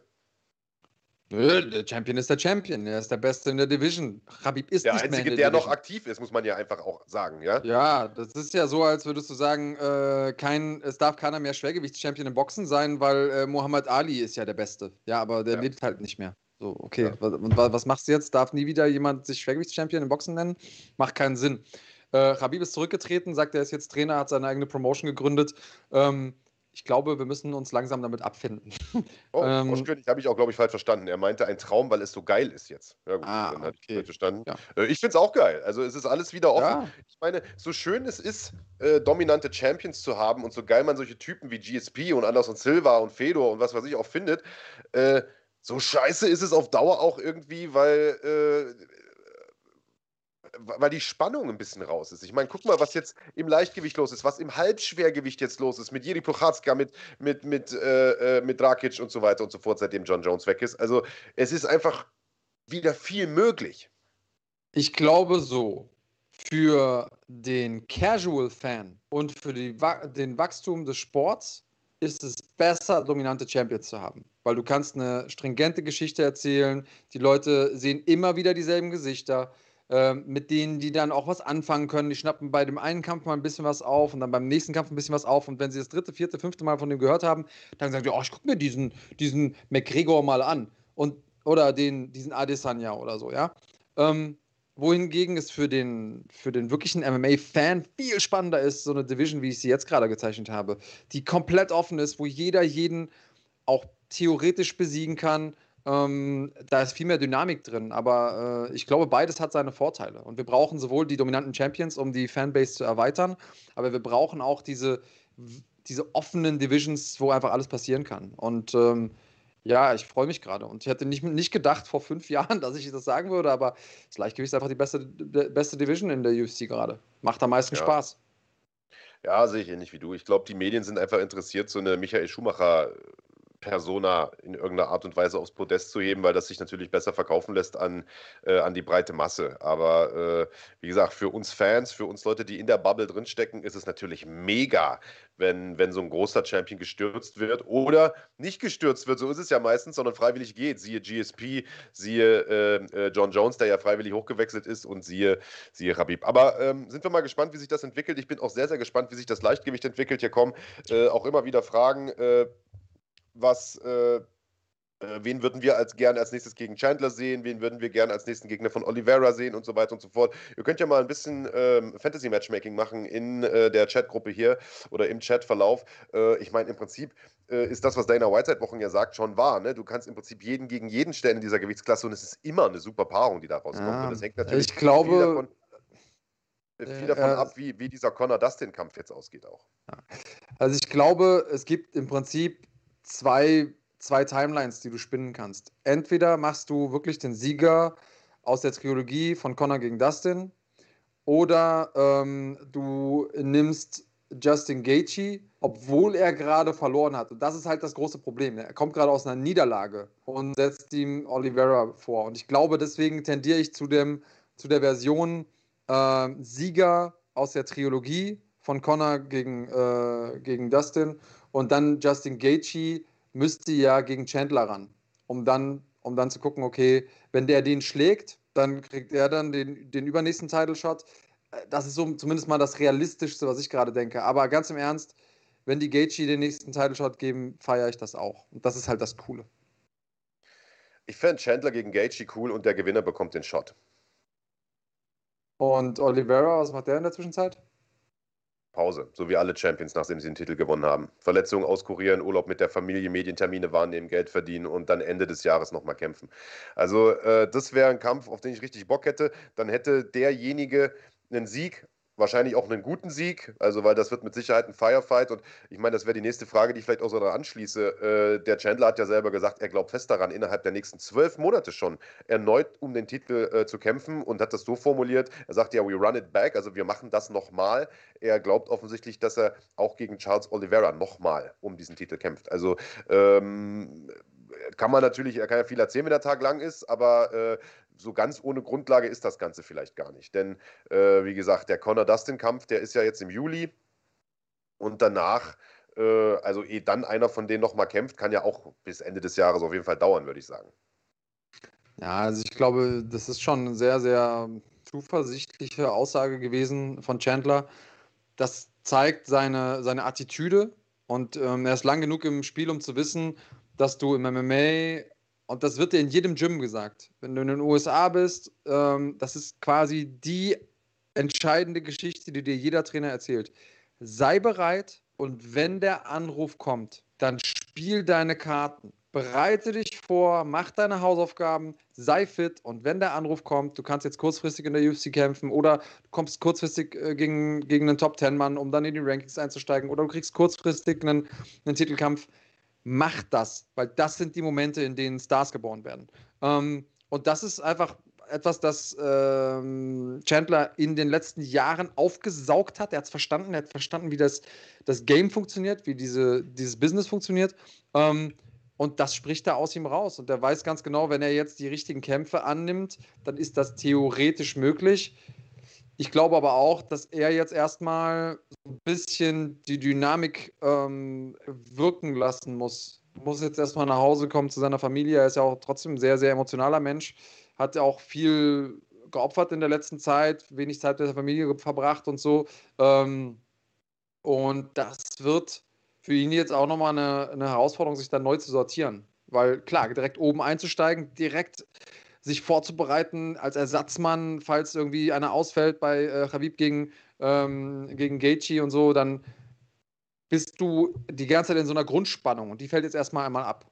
Und wie geht er damit um? Ich weiß es nicht. Wir werden es rausfinden. Aber äh, ich würde mich für ihn freuen. Ich mag ihn. Ich mag äh, Chandler, ist ein guter Typ. Deswegen. Und äh, ich bin aber auch insofern milde gestimmt, weil egal was da passiert im, im Lightweight, es wird geil.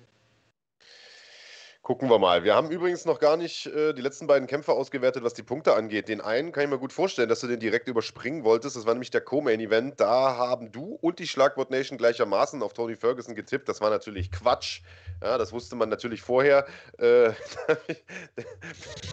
Benil Dariush hat da einen hervorragenden Punktsieg eingefahren, so wie ich das im Übrigen getippt hatte. Zwei Punkte also an der Stelle für mich, null für euch. Ähm, unterm Strich bleibt es aber mehr oder weniger eine Nullrunde, zumindest zwischen uns beiden. Äh, denn im Hauptkampf hat keiner einen Punkt eingefahren, weder die Schlagwort Nation noch du noch ich. Wir haben alle gesagt, Chandler macht das äh, und dem war ja nun nicht so. Äh, dementsprechend null Punkte an der Stelle. In Summe also zwei Punkte für mich, zwei Punkte für dich und drei Punkte für die Schlagwort Nation. Dank dir muss man sagen, sonst wären es vier gewesen, aber du bist da ja, was das angeht, wie gesagt, der absolute Hardliner. Ähm, ja, damit gibt es einen neuen Gesamtpunktestand von, lass mich mal rechnen, 60 für mich, äh, 61 für dich. Du führst immer noch mit einem Punkt und äh, drei sind 67 für die Schlagwort Nation. Also alles noch möglich, alles noch offen. Nächste Woche geht es weiter und damit sind wir im Prinzip auch schon beim Thema Big Daddy. Wir äh, machen noch die Tipps für die Fight Night nächste Woche. Ich würde aber sagen, wir halten das relativ kurz, denn äh, ja. ich weiß, ihr wartet drauf, wir warten drauf. What's in the bag steht heute noch an. What's in the bag? Genau, das kommt hier nach. Ähm, ich sei so viel schon mal gesagt, wenn ihr es noch nicht seid und wenn ihr unbedingt mitmachen wollt, werdet noch schnell Mitglied. Ähm, ab Supporter-Mitgliedsstatus könnt ihr mitmachen ähm, und äh, drückt schon mal auf Live. Ich erkläre dann gleich nochmal, wie es geht. Richtig, und weil die Frage auch gerade kam, wo kann man denn mittippen? Es waren jetzt ein, zwei neue Leute im Chat. Äh, wir tippen ja jede Woche hier, äh, Big Daddy und ich, und ihr als Community könnt gegen uns mittippen, so gesammelt als Schwarmintelligenz. Allerdings nur, wenn ihr Kanalmitglieder seid. Äh, Mitglied werden könnt ihr mit einem Button, glaube ich, hier unter dem Video. Ähm, und äh, dann könnt ihr im Mitgliederbereich die, dann gibt es vor jeder Veranstaltung einen Link zum äh, Tippformular sozusagen. Schlagwort Nation aktuell noch sehr, sehr erfolgreich. Führt, wie gesagt, mit, ich glaube, sieben Punkten. Wir haben ja gerade geguckt. Ähm, Jo, dann lass uns mal gucken nächste Woche. Wer fängt an, Andreas Kanutakis? Wir hatten ja jetzt einen Unentschieden. Äh, willst du also anfangen oder gerne, nicht? Oder? Äh, ich würde gerne ein paar Sachen noch einmal kurz zur Undercard sagen, wenn das okay ist. Ähm, ja. Ja, erste Sache ist, äh, wir haben eine Dame aus dem Dach-MMA-Bereich am Start, nämlich äh, Stefanie Egger kämpft, äh, wird die Undercard eröffnen, macht ihren zweiten Kampf in der UFC. Äh, den ersten Kampf hat sie abgegeben, aber wir drücken natürlich die Daumen. Grüße gehen raus. Stephanie, wenn du das siehst, du darfst auch gerne auf Instagram antworten, dann machen wir ein Interview mit dir. Du kannst mich auch weiter ignorieren, fände ich schade, aber ähm, ja, ich wünsche dir erstmal viel, erstmal viel Spaß und Erfolg bei deinem Kampf. Ähm, und dann ganz kurze persönliche Geschichte. Ähm, auch ähm, der vorletzte Kampf, Kampf auf der, äh, auf der Undercard, Ben Rothwell gegen Chris Barnett im Schwergewicht. Ähm, ben Rothwell ja ein Urgestein im MMA und auch in der UFC. Chris Barnett ähm, sehr, sehr lange Karriere schon hinter sich, hat einen langen, langen Weg jetzt hinter sich, um in die UFC zu kommen. Das äh, wird sein äh, 28. Kampf. Hat von den 28 Kämpfen, von den 27 Kämpfen bislang 21 gewonnen, 16 durch äh, TKO. Ist so ein kleiner, untersetzter Typ. Der ist gerade mal 1,75 groß bewegt sich aber, äh, also Taekwondo-Hintergrund bewegt sich sehr, sehr dynamisch. Ich hätte gegen den mal kämpfen sollen damals in der Max-Schmeling-Halle bei einem äh, XFC-Event. XFC war, ist auch eine, so, so, eine lokale Promotion in den USA. Und äh, ich musste so ein bisschen schmunzeln, dass der jetzt den langen, langen Weg genommen hat und jetzt äh, in der UFC angekommen ist, nachdem er zuletzt sechs Kämpfe in Folge gemacht hat. Ähm, also für die Leute, die so ein bisschen Underground-Knowledge haben wollen. Ähm, ich musste auf jeden Fall schmunzeln, weil ich mir den auch ausgiebig angeguckt hatte, mal als Gegner. Äh, und jetzt sehe ich ihn gegen Ben Rothwell spannende Klammer, die dazugeht. Und dann lass uns anfangen mit dem ersten Kampf auf der also Maincard. Tippen also tippen wir Stefanie Egger nicht, weil sie dich ghostet bei Insta? Gar keinen Fall. Ja, oder wir tippen, oder wir tippen es, äh, weil äh, du weißt ja, oh, ich werde trotzdem auf sie setzen. Kannst du dir aussuchen. Äh, Wenn wir tippen wollen, dann hast du einen, hast du einen Joker. Nee, ich würde ich würd aber auch wahrscheinlich auf sie, äh, also ich hätte auch auf sie getippt, deswegen macht es wahrscheinlich wenig Sinn. Dann schenken wir uns das und fangen mit, dem, mit der Maincard an. Wir glauben trotzdem an dich, Stefanie, auch wenn du mich ghostest. Ähm, aber der, der spannendste... Ganz ehrlich, nimmt ja keiner übel, Big Daddy will ich auch ghosten. Der ist, äh, der ist ziemlich creepy, wenn er die Mädels anschreibt. Ich selbst wäre, ich spreche manchmal auch nicht mit mir. ähm, äh, der spannendste Kampf für mich tatsächlich, im Mittelgewicht direkt. Äh, der erste Kampf des, äh, des Abends auf der Maincard, Jack Hermansson, der Joker, gegen Edman Sharbazian. Ähm, Ich bin ja ein großer Joker-Fan und ich bin ein großer Shabazian-Fan. Deswegen ähm, finde ich den Kampf so unglaublich gut. Ich finde sowieso, die Mittelgewichte sind die besten Athleten in der UFC. Und deswegen finde ich die Gewichtsklasse enorm spannend. Und äh, auch wenn Herr Manson gerade keine gute Nacht hatte gegen Marvin Vittori äh, im Dezember letzten Jahres, ähm, glaube ich, dass er eine Nummer zu groß sein wird für Shabazian, der zwar bislang erst einen Kampf verloren hat gegen Derek Brunson, das war der letzte Kampf, aber ich glaube, dass er das Ding macht und zwar nach Punkten. Äh, also der Joker, was sagst du denn? Das Gleiche. Ah, vor, vorher hast du doch groß getönt, ah, ich mache hier nur Under, äh, hier Underdog-Tipps und ich bin warte, hier. Äh, warte, warte ab, Digga. Warte ja, okay, ja, dann, dann, dann schieß mal raus. Dann schieß mal raus.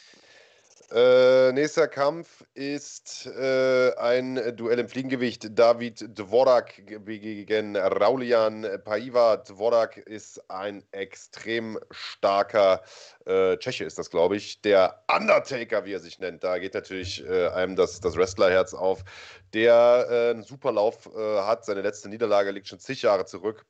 Ja, 15 und, in Folge gewonnen jetzt. Ja, hat sich also im Prinzip auch, das muss man sagen, alle großen Organisationen äh, hochgekämpft. Also die, die größten Organisationen in äh, Tschechien, Gladiator Championship Fighting, das ist dieselbe äh, Liga, aus der auch ähm, der Jiri Prochazka kommt, äh, hat dann ein paar Kämpfe bei XFN, bei Octagon gemacht und ist jetzt seit äh, 2020, also seit letztem Jahr in der UFC, zwei gute Siege geholt und da auch kein Fallobst hingesetzt bekommen, sondern Bruno Silva und zuletzt Jordan Espinosa nach Punkten besiegt und geht als Favorit in diesen Kampf. Und weil du ja gerade rumgemobt hattest, äh, wo bleiben denn die Favoritentipps, beziehungsweise die Außenseiter-Tipps? Ich tippe tatsächlich auf den Gegner, auf Raulian Pavia, Paiva, der äh, zwar eine weniger äh, beeindruckende Bilanz vorzuweisen hat, äh, zumindest auf den ersten Blick, weil er nämlich von seinen letzten vier Kämpfen auch zwei verloren hat. Allerdings hat er die verloren gegen den äh, heute schon mal besprochenen Rogerio, Rogerio Bontorin, äh, gegen den er ähm, K.O. gegangen ist und er hat eine extrem knappe Punktentscheidung gegen Kai Kara France äh, abgegeben. Zuletzt aber Marc de la Rosa und einen starken Salgas Magulov ähm, äh, besiegt. ich halte von dem jungen Mann sehr viel und ich glaube, es wird ein sehr, sehr harter Test für, für Dvorak. Ich glaube, das wird ein extrem guter Kampf und gehe hier mit dem Außenseiter und und sage, Paiva macht das nach Punkten. In einem sehr, sehr guten, sehr, sehr unterhaltsamen, knapp umkämpften Kampf. Mhm. Ja, also äh, kurze äh, kleine Korrektur. Ich stimme mit allem überein, was du sagst. Äh, Bonturin, der Kampf, das, der wurde abgebrochen wegen des, des Cuts. Ähm, aber ansonsten ähm, 1 zu 1, also spricht ja auch nochmal für, dafür, der wurde nicht irgendwie ausgenockt oder so. Ich nee, nee. finde auch, wir haben da zwei der heißesten ähm, Talente, die man so noch nicht auf dem Schirm hat als Casual und gehe aber mit dem, äh, mit dem Undertaker. Also ich glaube, dass Dvorak das macht, aber genauso wie du denke ich, es wird ein sehr guter Kampf auf Augenhöhe. Wenn nicht irgendeiner einen Weg findet, den anderen aus dem, auf, aus dem Kampf zu nehmen, wird das so ein Vor- und Zurück-Ding. Ich denke, er macht das nach Punkten. Also Dvorak Decision, ne?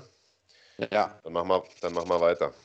Also jetzt kommen die Damen ins Spiel. Felicia Spencer gegen äh, äh Norma Dumont und ähm, ja, ich muss sagen, bei dem Kampf äh, tue ich mich verhältnismäßig leicht. Äh, man darf sich ja nie sicher sein.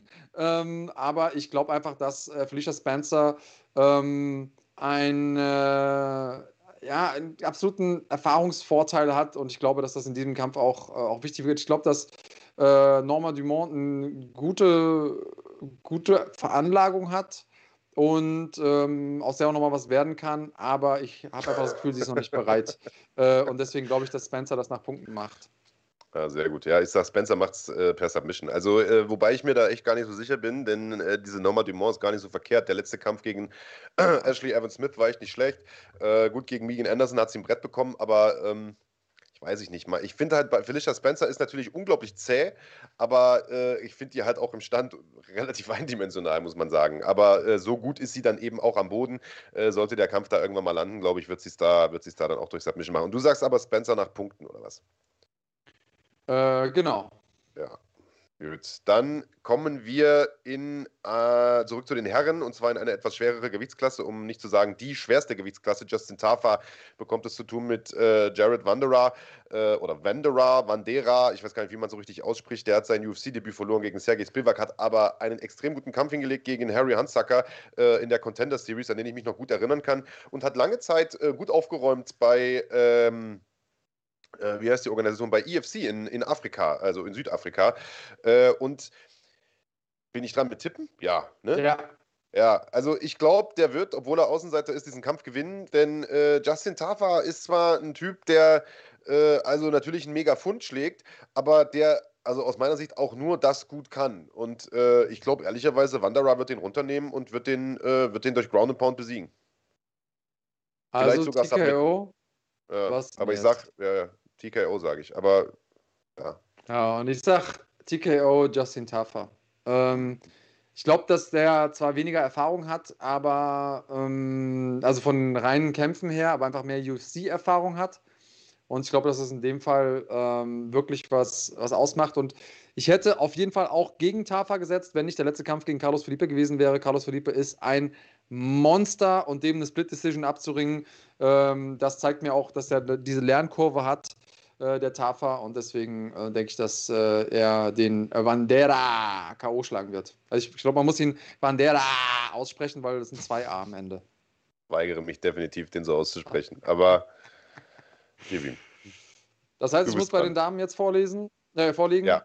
Äh, Xiaonan Yan, äh, eine Chinesin mit einem fantastischen Rekord, 13 äh, und 1, ähm, kämpft gegen Carla, das Cookie Monster Esparza. Und ähm, wir haben eine dieser Athletinnen aus, den, äh, aus China, die ja im Prinzip aussehen wie Maschinen. Und dass man die zwar auch schlagen kann, haben wir auch gesehen. Ähm, aber dass das extrem schwer ist, haben wir auch gesehen. Und das haben auch alle ihre Gegnerinnen bislang gemerkt in der UFC. Äh, sechs an der Zahl, darunter äh, so klangvolle Namen wie Angela Hill, Carolina Kowalkiewicz und Claudia Gadea. Ähm, und ich kann mir gerade nicht vorstellen, wie äh, das Cookie Monster Carla Esparza die Chinesin schlagen will. Deswegen tippe ich auf Xiaonan Yan und ich glaube, sie macht es nach Punkten. Mhm. Wäre auch mhm. mein Tipp, wobei ich echt überlegt habe, ob, äh, ob Esparza das nicht vielleicht sogar macht, weil die einfach so eine extrem gute Ringerin ist und, ähm, und äh, Jan einfach äh, viele, viele gute Strikerinnen vorgesetzt bekommen hat in der UFC und auch äh, da in, in, äh, in, was ist das da, Korea oder wo sie da gekämpft hat, hier bei Road FC, äh, sehr, sehr viele gute Standkämpferinnen hatte. Ähm, ich glaube schon, dass sie anfällig ist, dafür runtergenommen zu werden und, und da vielleicht dann auch kontrolliert zu werden. Sie hat sich zuletzt aber gegen Claudia Gordelia auch äh, gut geschlagen. Deswegen, ja, ich, ich also hier habe ich mich schwer getan, aber ich glaube, Jan macht es, macht es nach Punkten. Ja, würde ich, würd ich dir zustimmen. Dann äh, Hauptkampf. Äh, Rob Font gegen den zurückkehrenden äh, Cody Garbrandt, der ich weiß gar nicht, hatte der eine Schulterverletzung oder, oder einen Bizepsriss oder was genau hatte der? Weiß ah, irgendwas war da. Irgendwas, ja. Also ich, nee, was, was er genau hatte, habe ich nicht mehr auf dem Schirm. Aber ähm, auf jeden Fall war er, war er angeschlagen. Ja. Naja, der kommt jetzt auf jeden Fall zurück und wir erinnern uns ja alle an, an den Cody Garbrandt von früher, der, ähm, der der Champion war, der äh, Leute der Reihe nach umgelegt hat, und wir erinnern uns aber auch alle daran, wie, wie Garbrandt irgendwie innerhalb von wenigen Monaten so einen Absturz hingelegt hat, weil er einfach blöd gekämpft hat, weil er einfach kopflos gekämpft hat, weil er äh, ja einfach nicht intelligent gekämpft hat, weil er aber zum Teil auch ähm, mit, mit dem Stil seiner Gegner nicht so gut klargekommen ist. Also gegen Pedro Munoz beispielsweise ist er nicht umsonst einfach nach vorn marschiert in den K.O. rein, sondern hat er da so einen Haufen Low-Kicks abbekommen, äh, dass er irgendwie keine andere Möglichkeit mehr gesehen hat. Und ich glaube, der wird sich sehr, sehr schwer tun gegen Rob Font, der äh, sicherlich einer der besten Boxer im Bantamgewicht ist, der ein hervorragender Allrounder ist, super erfahren ist und äh, zuletzt mit Marlon Moraes einen guten, äh, einen guten Gegner umgelegt hat, jetzt drei Siege in Folge hat. Und ich denke mal, Rob Font wird das machen und zwar auch vorzeitig durch K.O. oder TKO. Hm. Hm, hm, hm, hm, Tja, wo sind denn deine ganzen Außenseiter-Tipps jetzt? Habe ich, nicht, hab ich nicht gerafft. Wanderer ähm, ist Außenseiter, Paiva ist Außenseiter, äh, Font und äh, Garbrandt ist bei vielen Buchmachern im Prinzip ein Pick'em-Fight. Das ist super ausgeglichen. Ähm, also und also ich sehe auch vorn drei... vorne. Ich sehe auch vorn vorne und ich glaube dann, ja, dann sag mal eine Runde. Hm.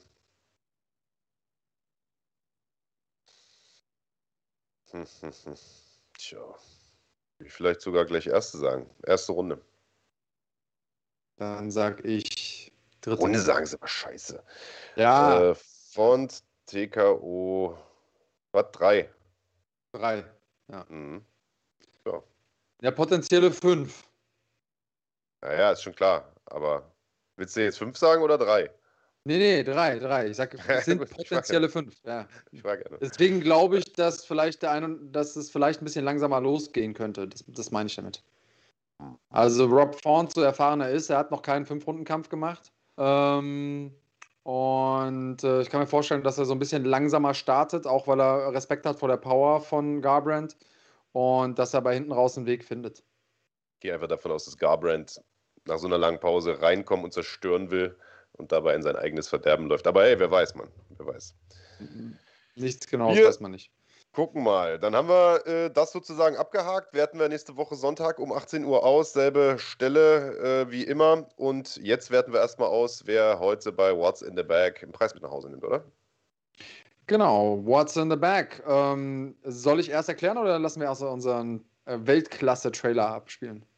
Digga. Trailer ab. Da- Dann roll it!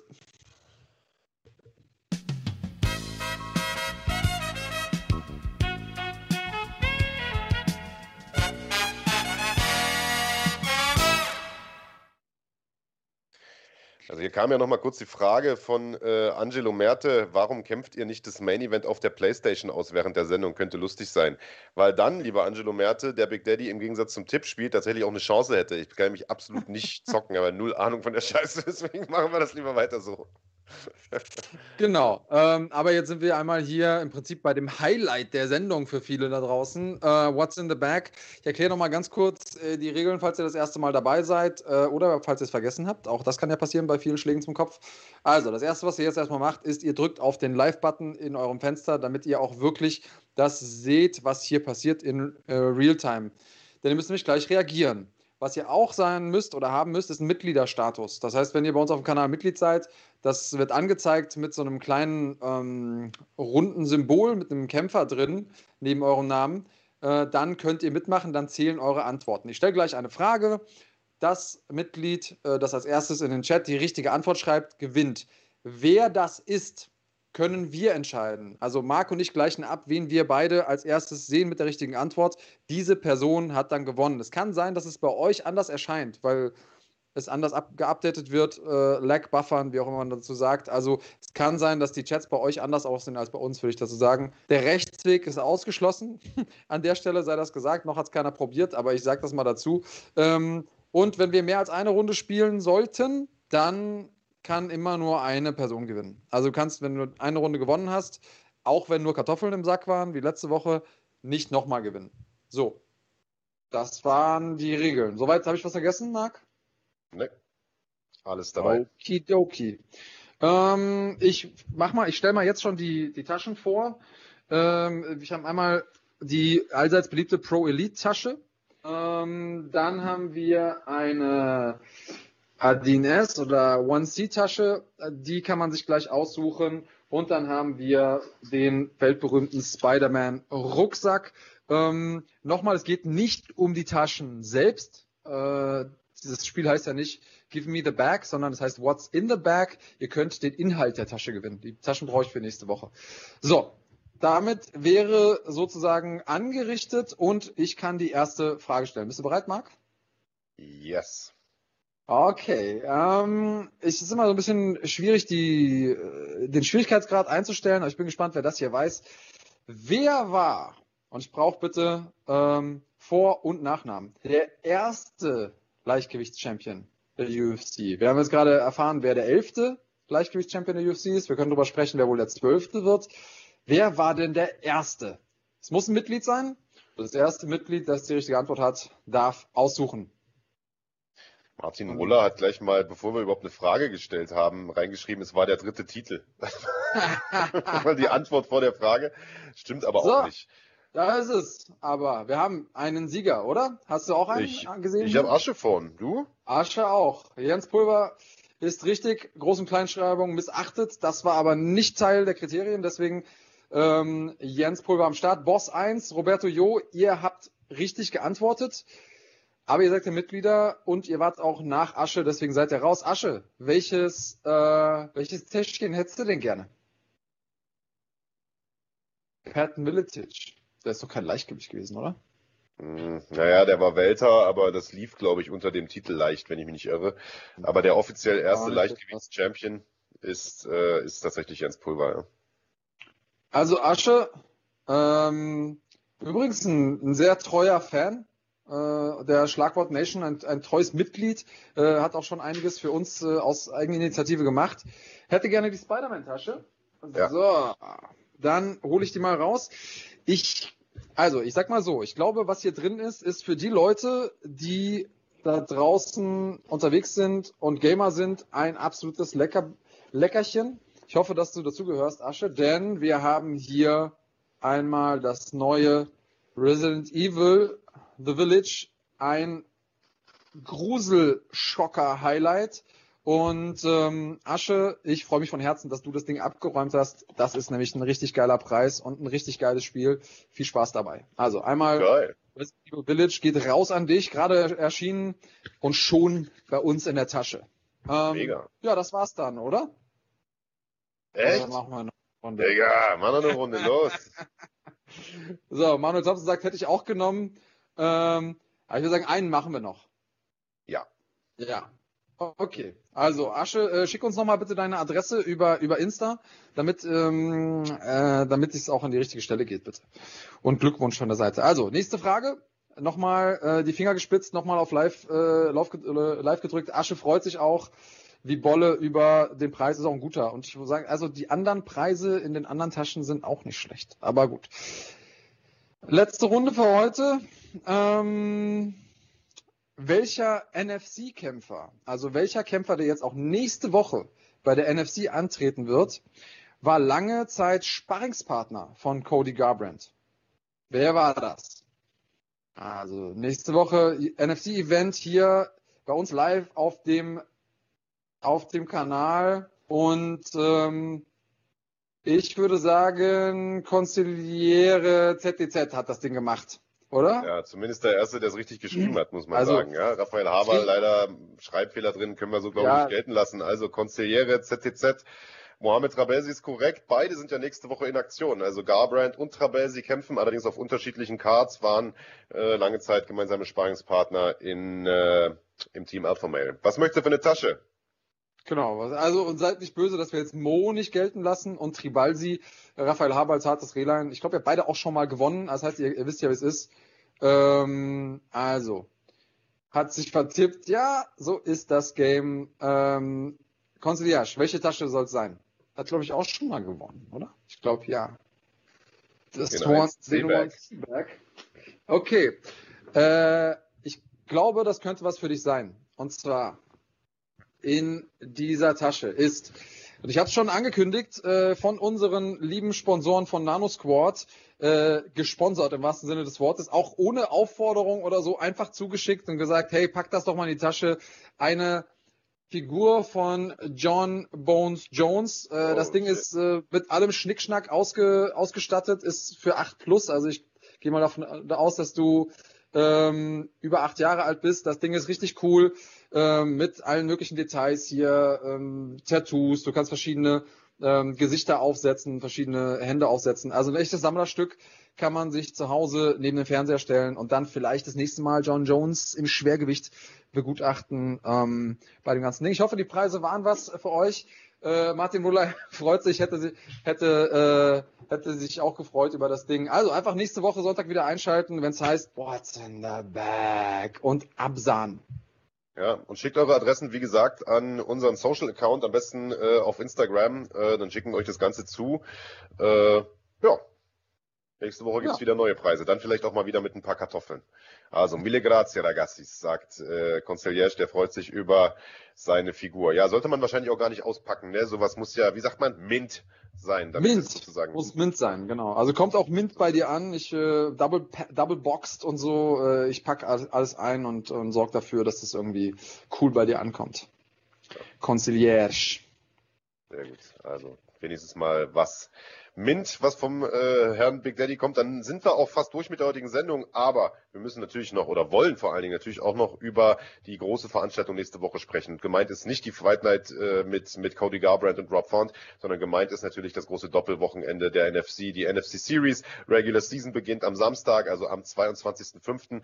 und äh, am 23.05., also am äh, Sonntag, am Pfingstsonntag, gibt es NFC 3 das heißt, äh, großer Doubleheader, aber das ist noch lange nicht alles, sondern wir haben ein mega Fighting Weekend. Das heißt, ihr könnt euch das Ganze ja live anschauen, wenn ihr bei uns Kanalmitglieder seid. Äh, um live zu schauen, müsst ihr Basic-Mitglied sein. 4,99 kostet das im Monat. Jederzeit natürlich kündbar, wie ihr das von Netflix und anderen Angeboten auch kennt.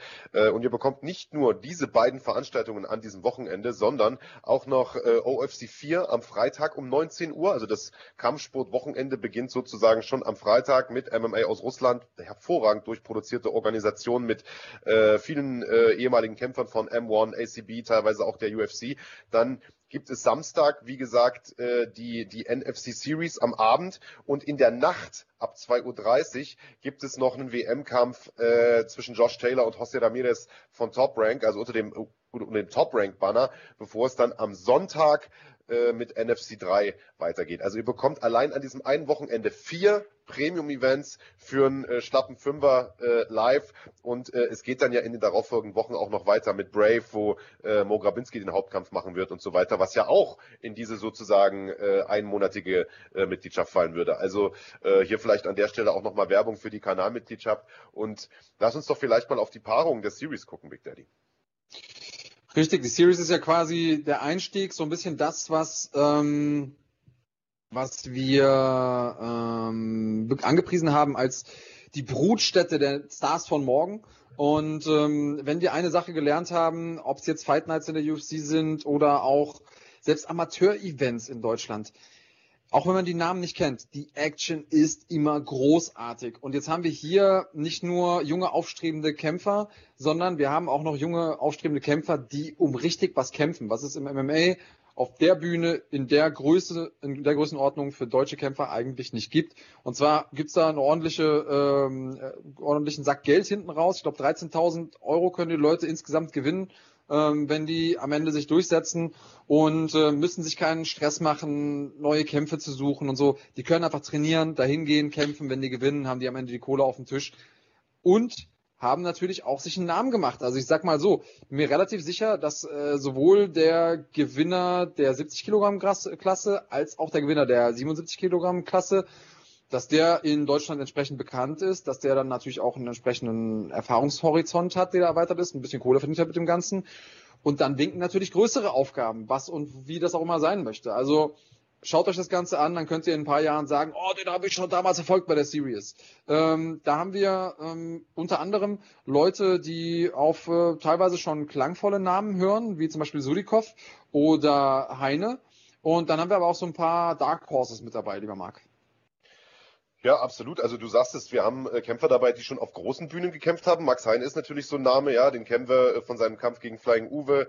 Äh, Kirill Surikov hat schon auf großen Veranstaltungen gekämpft, unter anderem bei NFC 2, genauso wie Orlando Prinz, der ähm, zuletzt auch bei der letzten NFC-Veranstaltung mit am Start war. Ein hervorragender äh, Bodenkämpfer ist aus Holland, äh, absolutes BJJ-Ass, äh, hat die ADCC-Trials in Europa beispielsweise für sich entscheiden können. Und der bekommt es zu tun mit einem Thai-Boxer aus Wien, nämlich mit Ruslan Toktarov äh, das wird ein unglaublicher Banger, diesen Kampf. Da, dieser Kampf, da bin ich mir hundertprozentig sicher. Ähm, das Ganze wird stattfinden in der äh, Leichtgewichtsklasse. Ist so ein bisschen mein vielleicht äh, geheimes äh, Favorite Matchup. Äh, Christian Mach ist im Leichtgewicht sehr, sehr stark. Den äh, kennst du vielleicht, weil der kommt aus dem Gym von, äh, von Peter Sobotta, äh, ist sehr, sehr stark, hat eine 2-1-Bilanz aktuell äh, und hat einen, hat einen echt guten Gegner vorgesetzt bekommen. Also äh, dieses Leichtgewichtsturnier ist schon echt mega. Ja, also und äh, wie gesagt, Surikov und, und Hein hat man schon mal gehört, aber Mach sollte man auf jeden Fall auf der Rechnung haben. Also wenn das stimmt, was mir Peter erzählt hat, dann pff, äh, müssen sich die anderen warm anziehen und ich glaube, äh, das äh, wird auf jeden Fall viel Spaß machen. Wir haben es gerade ja gesagt, wir haben ganz lange über das Leichtgewicht im, in der UFC geredet. Die Gewichtsklasse hat's in sich und wir haben ja noch eine zweite Gewichtsklasse, die da ausgetragen wird bei der Series. Ja, absolut. Also pro Gewichtsklasse vielleicht nochmal das als Info. Äh, zwölf Kämpfer die äh, sozusagen um den, um den Ligasieg äh, antreten werden. Im Leichtgewicht gibt es noch so illustre Namen wie Michael Bayram, den kennt man von, von großen Veranstaltungen. Mohamed Issa ist bekannt von großen Veranstaltungen. Also das sind zwar Newcomer, das ist die Next Generation, aber das sind äh, keine Leute, die irgendwie ihre ersten Gehversuche machen, sondern Leute, die auch schon auf großen Bühnen gekämpft haben, äh, die eben, das war die einzige Bedingung, weniger als fünf Profikämpfer haben müssen. Das heißt, ihr habt hier die Zukunft in Aktion, aber mit Zukunft ist gemeint Leute, die durchaus schon wissen, wie man eine gerade Hand schlägt, um es mal vorsichtig zu sagen. Und äh, du sagst es vollkommen richtig, äh, auch im, im Weltergewicht, also in der 77 Kilo Klasse, ist jede Menge los. Äh, da ist äh, ein Spannemann von dir, ein guter Buddy, eins der größten Talente, äh, wie ich finde, dass wir in Deutschland haben. Kennedy Rayon war sicherlich der Leuchtturm, was die Namen angeht. Ähm, aber äh, der bekommt es zu tun mit einem ebenfalls ungeschlagenen Kämpfer aus München, nämlich Florim, Florim äh, Sendeli. Ähm, ein Kampf zweier ungeschlagener Kämpfer, die äh, beide sowohl im Stand als auch am Boden extrem gefährlich sind. Und eine Null muss fallen. Also, äh, und das schon am ersten Kampftag dieser Series. Was willst du mehr? Und das Schöne ist natürlich, ähm, dass es ein Liga-Format ist und ähnlich wie man natürlich noch, also so habe ich mir zumindest sagen lassen, nicht, dass ich davon Ahnung hätte, äh, Bundesliga-Champion äh, werden kann, obwohl man mal äh, zwischendurch einen, ein Match verloren hat, kann man hier auch mal ein Match verlieren und hinten raus trotzdem die Series gewinnen, ähm, die Playoffs. Also äh, sehr interessantes Format und ähm, ich sag mal so, wer äh, Filme nicht erst in der Mitte anfängt zu gucken, der sollte auch am 22. Ein, einschalten, weil ich glaube, dass die Storylines, die sich darüber ergeben, über die äh, normale Saison und dann hinten raus bei den Playoffs, dass die es auf jeden Fall in sich haben. Äh, deswegen schaltet am 22. ein. Genauso sieht das aus. Äh, wir werden auch unter der Woche noch äh, jede Menge Content dazu liefern, unter anderem nochmal genau erklären, wie dieses, äh, wie dieses Liga-Format funktioniert, wer wie viele Punkte bekommt, wer dann am Ende in den Playoffs gegen wen auch antritt und vor allen Dingen, auf welche Namen ihr ganz besonders achten solltet. Da wird es in den kommenden Tagen ein Video zu geben. Wir machen eine Stärken- und Schwächenanalyse zu Mo Grabinski gegen Nico Samsonice und vieles, vieles mehr. Also die ganze Woche wird Licht angemacht und zwar richtig. Und eine Sache möchte ich noch sagen, bevor wir hier den Deckel drauf machen, weil die Frage jetzt immer wieder kommt, auch gestern Abend kam, warum wird hier nicht über GMC gesprochen, der Smolly kämpft da ja bei GMC und so weiter und so fort. Warum ist das hier kein Thema mehr? Werden die hier totgeschwiegen? Pass mal auf, Freunde, wir haben ja lange Zeit mit GMC zusammengearbeitet unter dem Run Fighting Banner, haben da natürlich auch Videos zu GMC produziert, haben GMC auch sehr, sehr gern kommentiert. Hervorragende Veranstaltungsserie, da wirst du von mir kein negatives Wort drüber hören, aber die Zusammenarbeit mit GMC ist natürlich mit uns beendet. Die sind auf einem eigenen Kanal, deswegen werden wir natürlich deren Content nicht pushen. Also wir pushen ja nicht, du siehst ja auch nicht, wie BMW Werbung für Mercedes-Fahrzeuge macht, ja, um vielleicht mal den Vergleich äh, zu bemühen, sondern wir pushen natürlich unser Produkt. Und ich äh, muss sagen, wir haben an diesem Wochenende ein Produkt, über das es genug zu reden gibt. Denn wir haben zwei Veranstaltungen an zwei aufeinanderfolgenden Tagen mit, und ich glaube, das kann man sagen, der bestbesetzten Fightcard in Deutschland an diesem Wochenende. Also denke ich, äh, ist das vollkommen in Ordnung, wenn wir unseren Fokus darauf richten. Ich hoffe, ihr habt dafür Verständnis, Freunde. Oder? Und wenn nicht, dann ist es auch in Ordnung. Ich halte euch für für reif genug, euch die Informationen, die ihr braucht, zu, äh, zu besorgen. Und ähm, ich sag mal so, es gibt ja ähm, von meiner Seite aus keinen Grund, ähm, etwas Schlechtes zu sagen, aber bislang gab es auch keinen Grund ähm, zu supporten und deswegen ähm, finde ich das vollkommen in Ordnung so. Und wie du schon sagtest, Marc, ähm, wir haben so viel, über das wir sprechen können. Ähm, und äh, vielleicht haben wir jetzt auch schon echt viel drüber gesprochen und lassen noch mal ganz kurz die Akteure sprechen, denn äh, die haben auch ein bisschen was zu sagen. Ich glaube, da sollte man nicht blinzeln, weil der Kampf kann ganz schnell zu Ende sein. Oh, und kontert diesen Kick perfekt ab.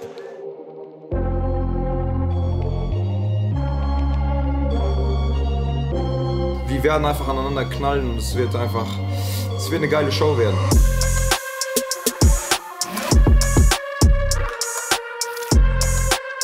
Ich sag's mal so, wenn er Bock drauf hat, ich hab immer Bock. Ich mag es, ich liebe es, ich liebe es, Menschen auszunocken. Ich brauche diesen Adrenalinkick. Komm jetzt! Es ist auf jeden Fall ein sehr abgefahrenes Gefühl, jemanden auszunocken. Das ist auf jeden Fall eine Möglichkeit, die besteht am 23. Oh, da haut er ihn um! Was für ein Finish! Es muss knallen.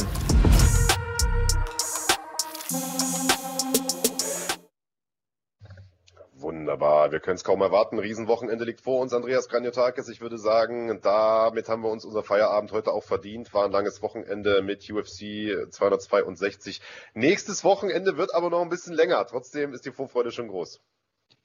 Ja, auf jeden Fall. Und maximale Erfolge willkommen in der Schlagwort Nation hat ein Upgrade durchgeführt auf die Basic-Mitgliedschaft. Genau die brauchst du, wenn du das Ganze, was wir gerade eben angeteasert haben, live sehen willst.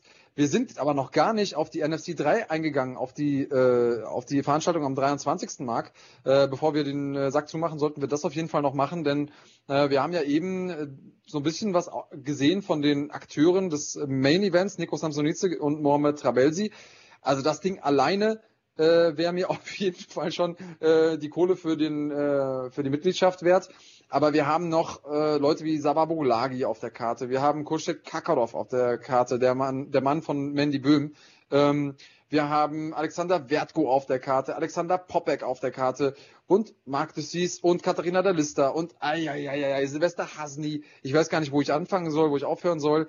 Das Ding ist eigentlich von Anfang bis zum Ende sehenswert. Ähm, und wer das nicht geil findet, ist kein MMA-Fan. Leg mich da fest. Ja, und wir haben, wenn ich das richtig auf dem Schirm habe, äh, noch einen ganz guten Deal für alle, die die Kanalmitgliedschaft noch nicht haben. Denn ich glaube, die ersten beiden Kämpfe, Kahn, korrigiere mich, wenn ich falsch liege, kann man for free gucken, oder?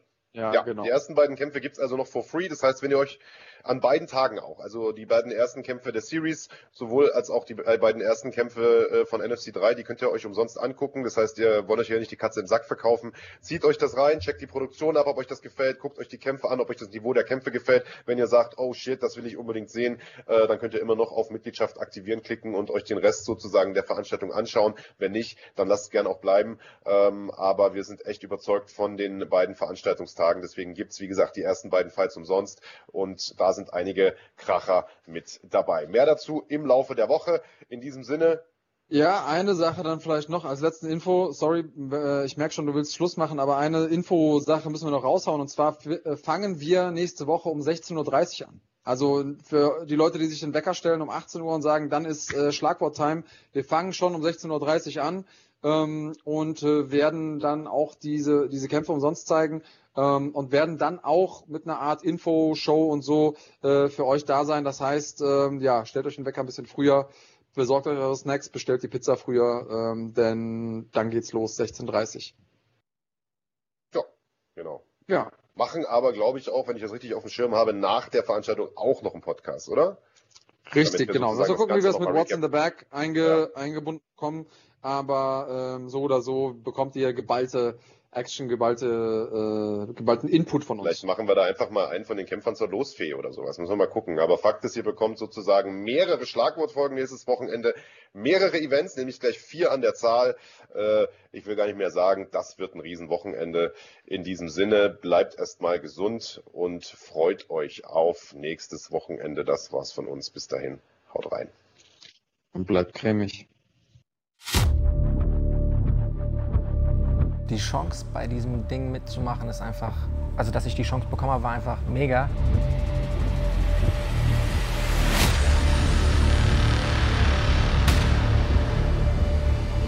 Am 22. werdet ihr auf jeden Fall die Zukunft erleben. Es sind Leute, die hungrig sind, die sich beweisen wollen. Es wird auf jeden Fall krachen. Oh, oh, und geht runter. Hervorragend gemacht hier. Ich glaube, das war's.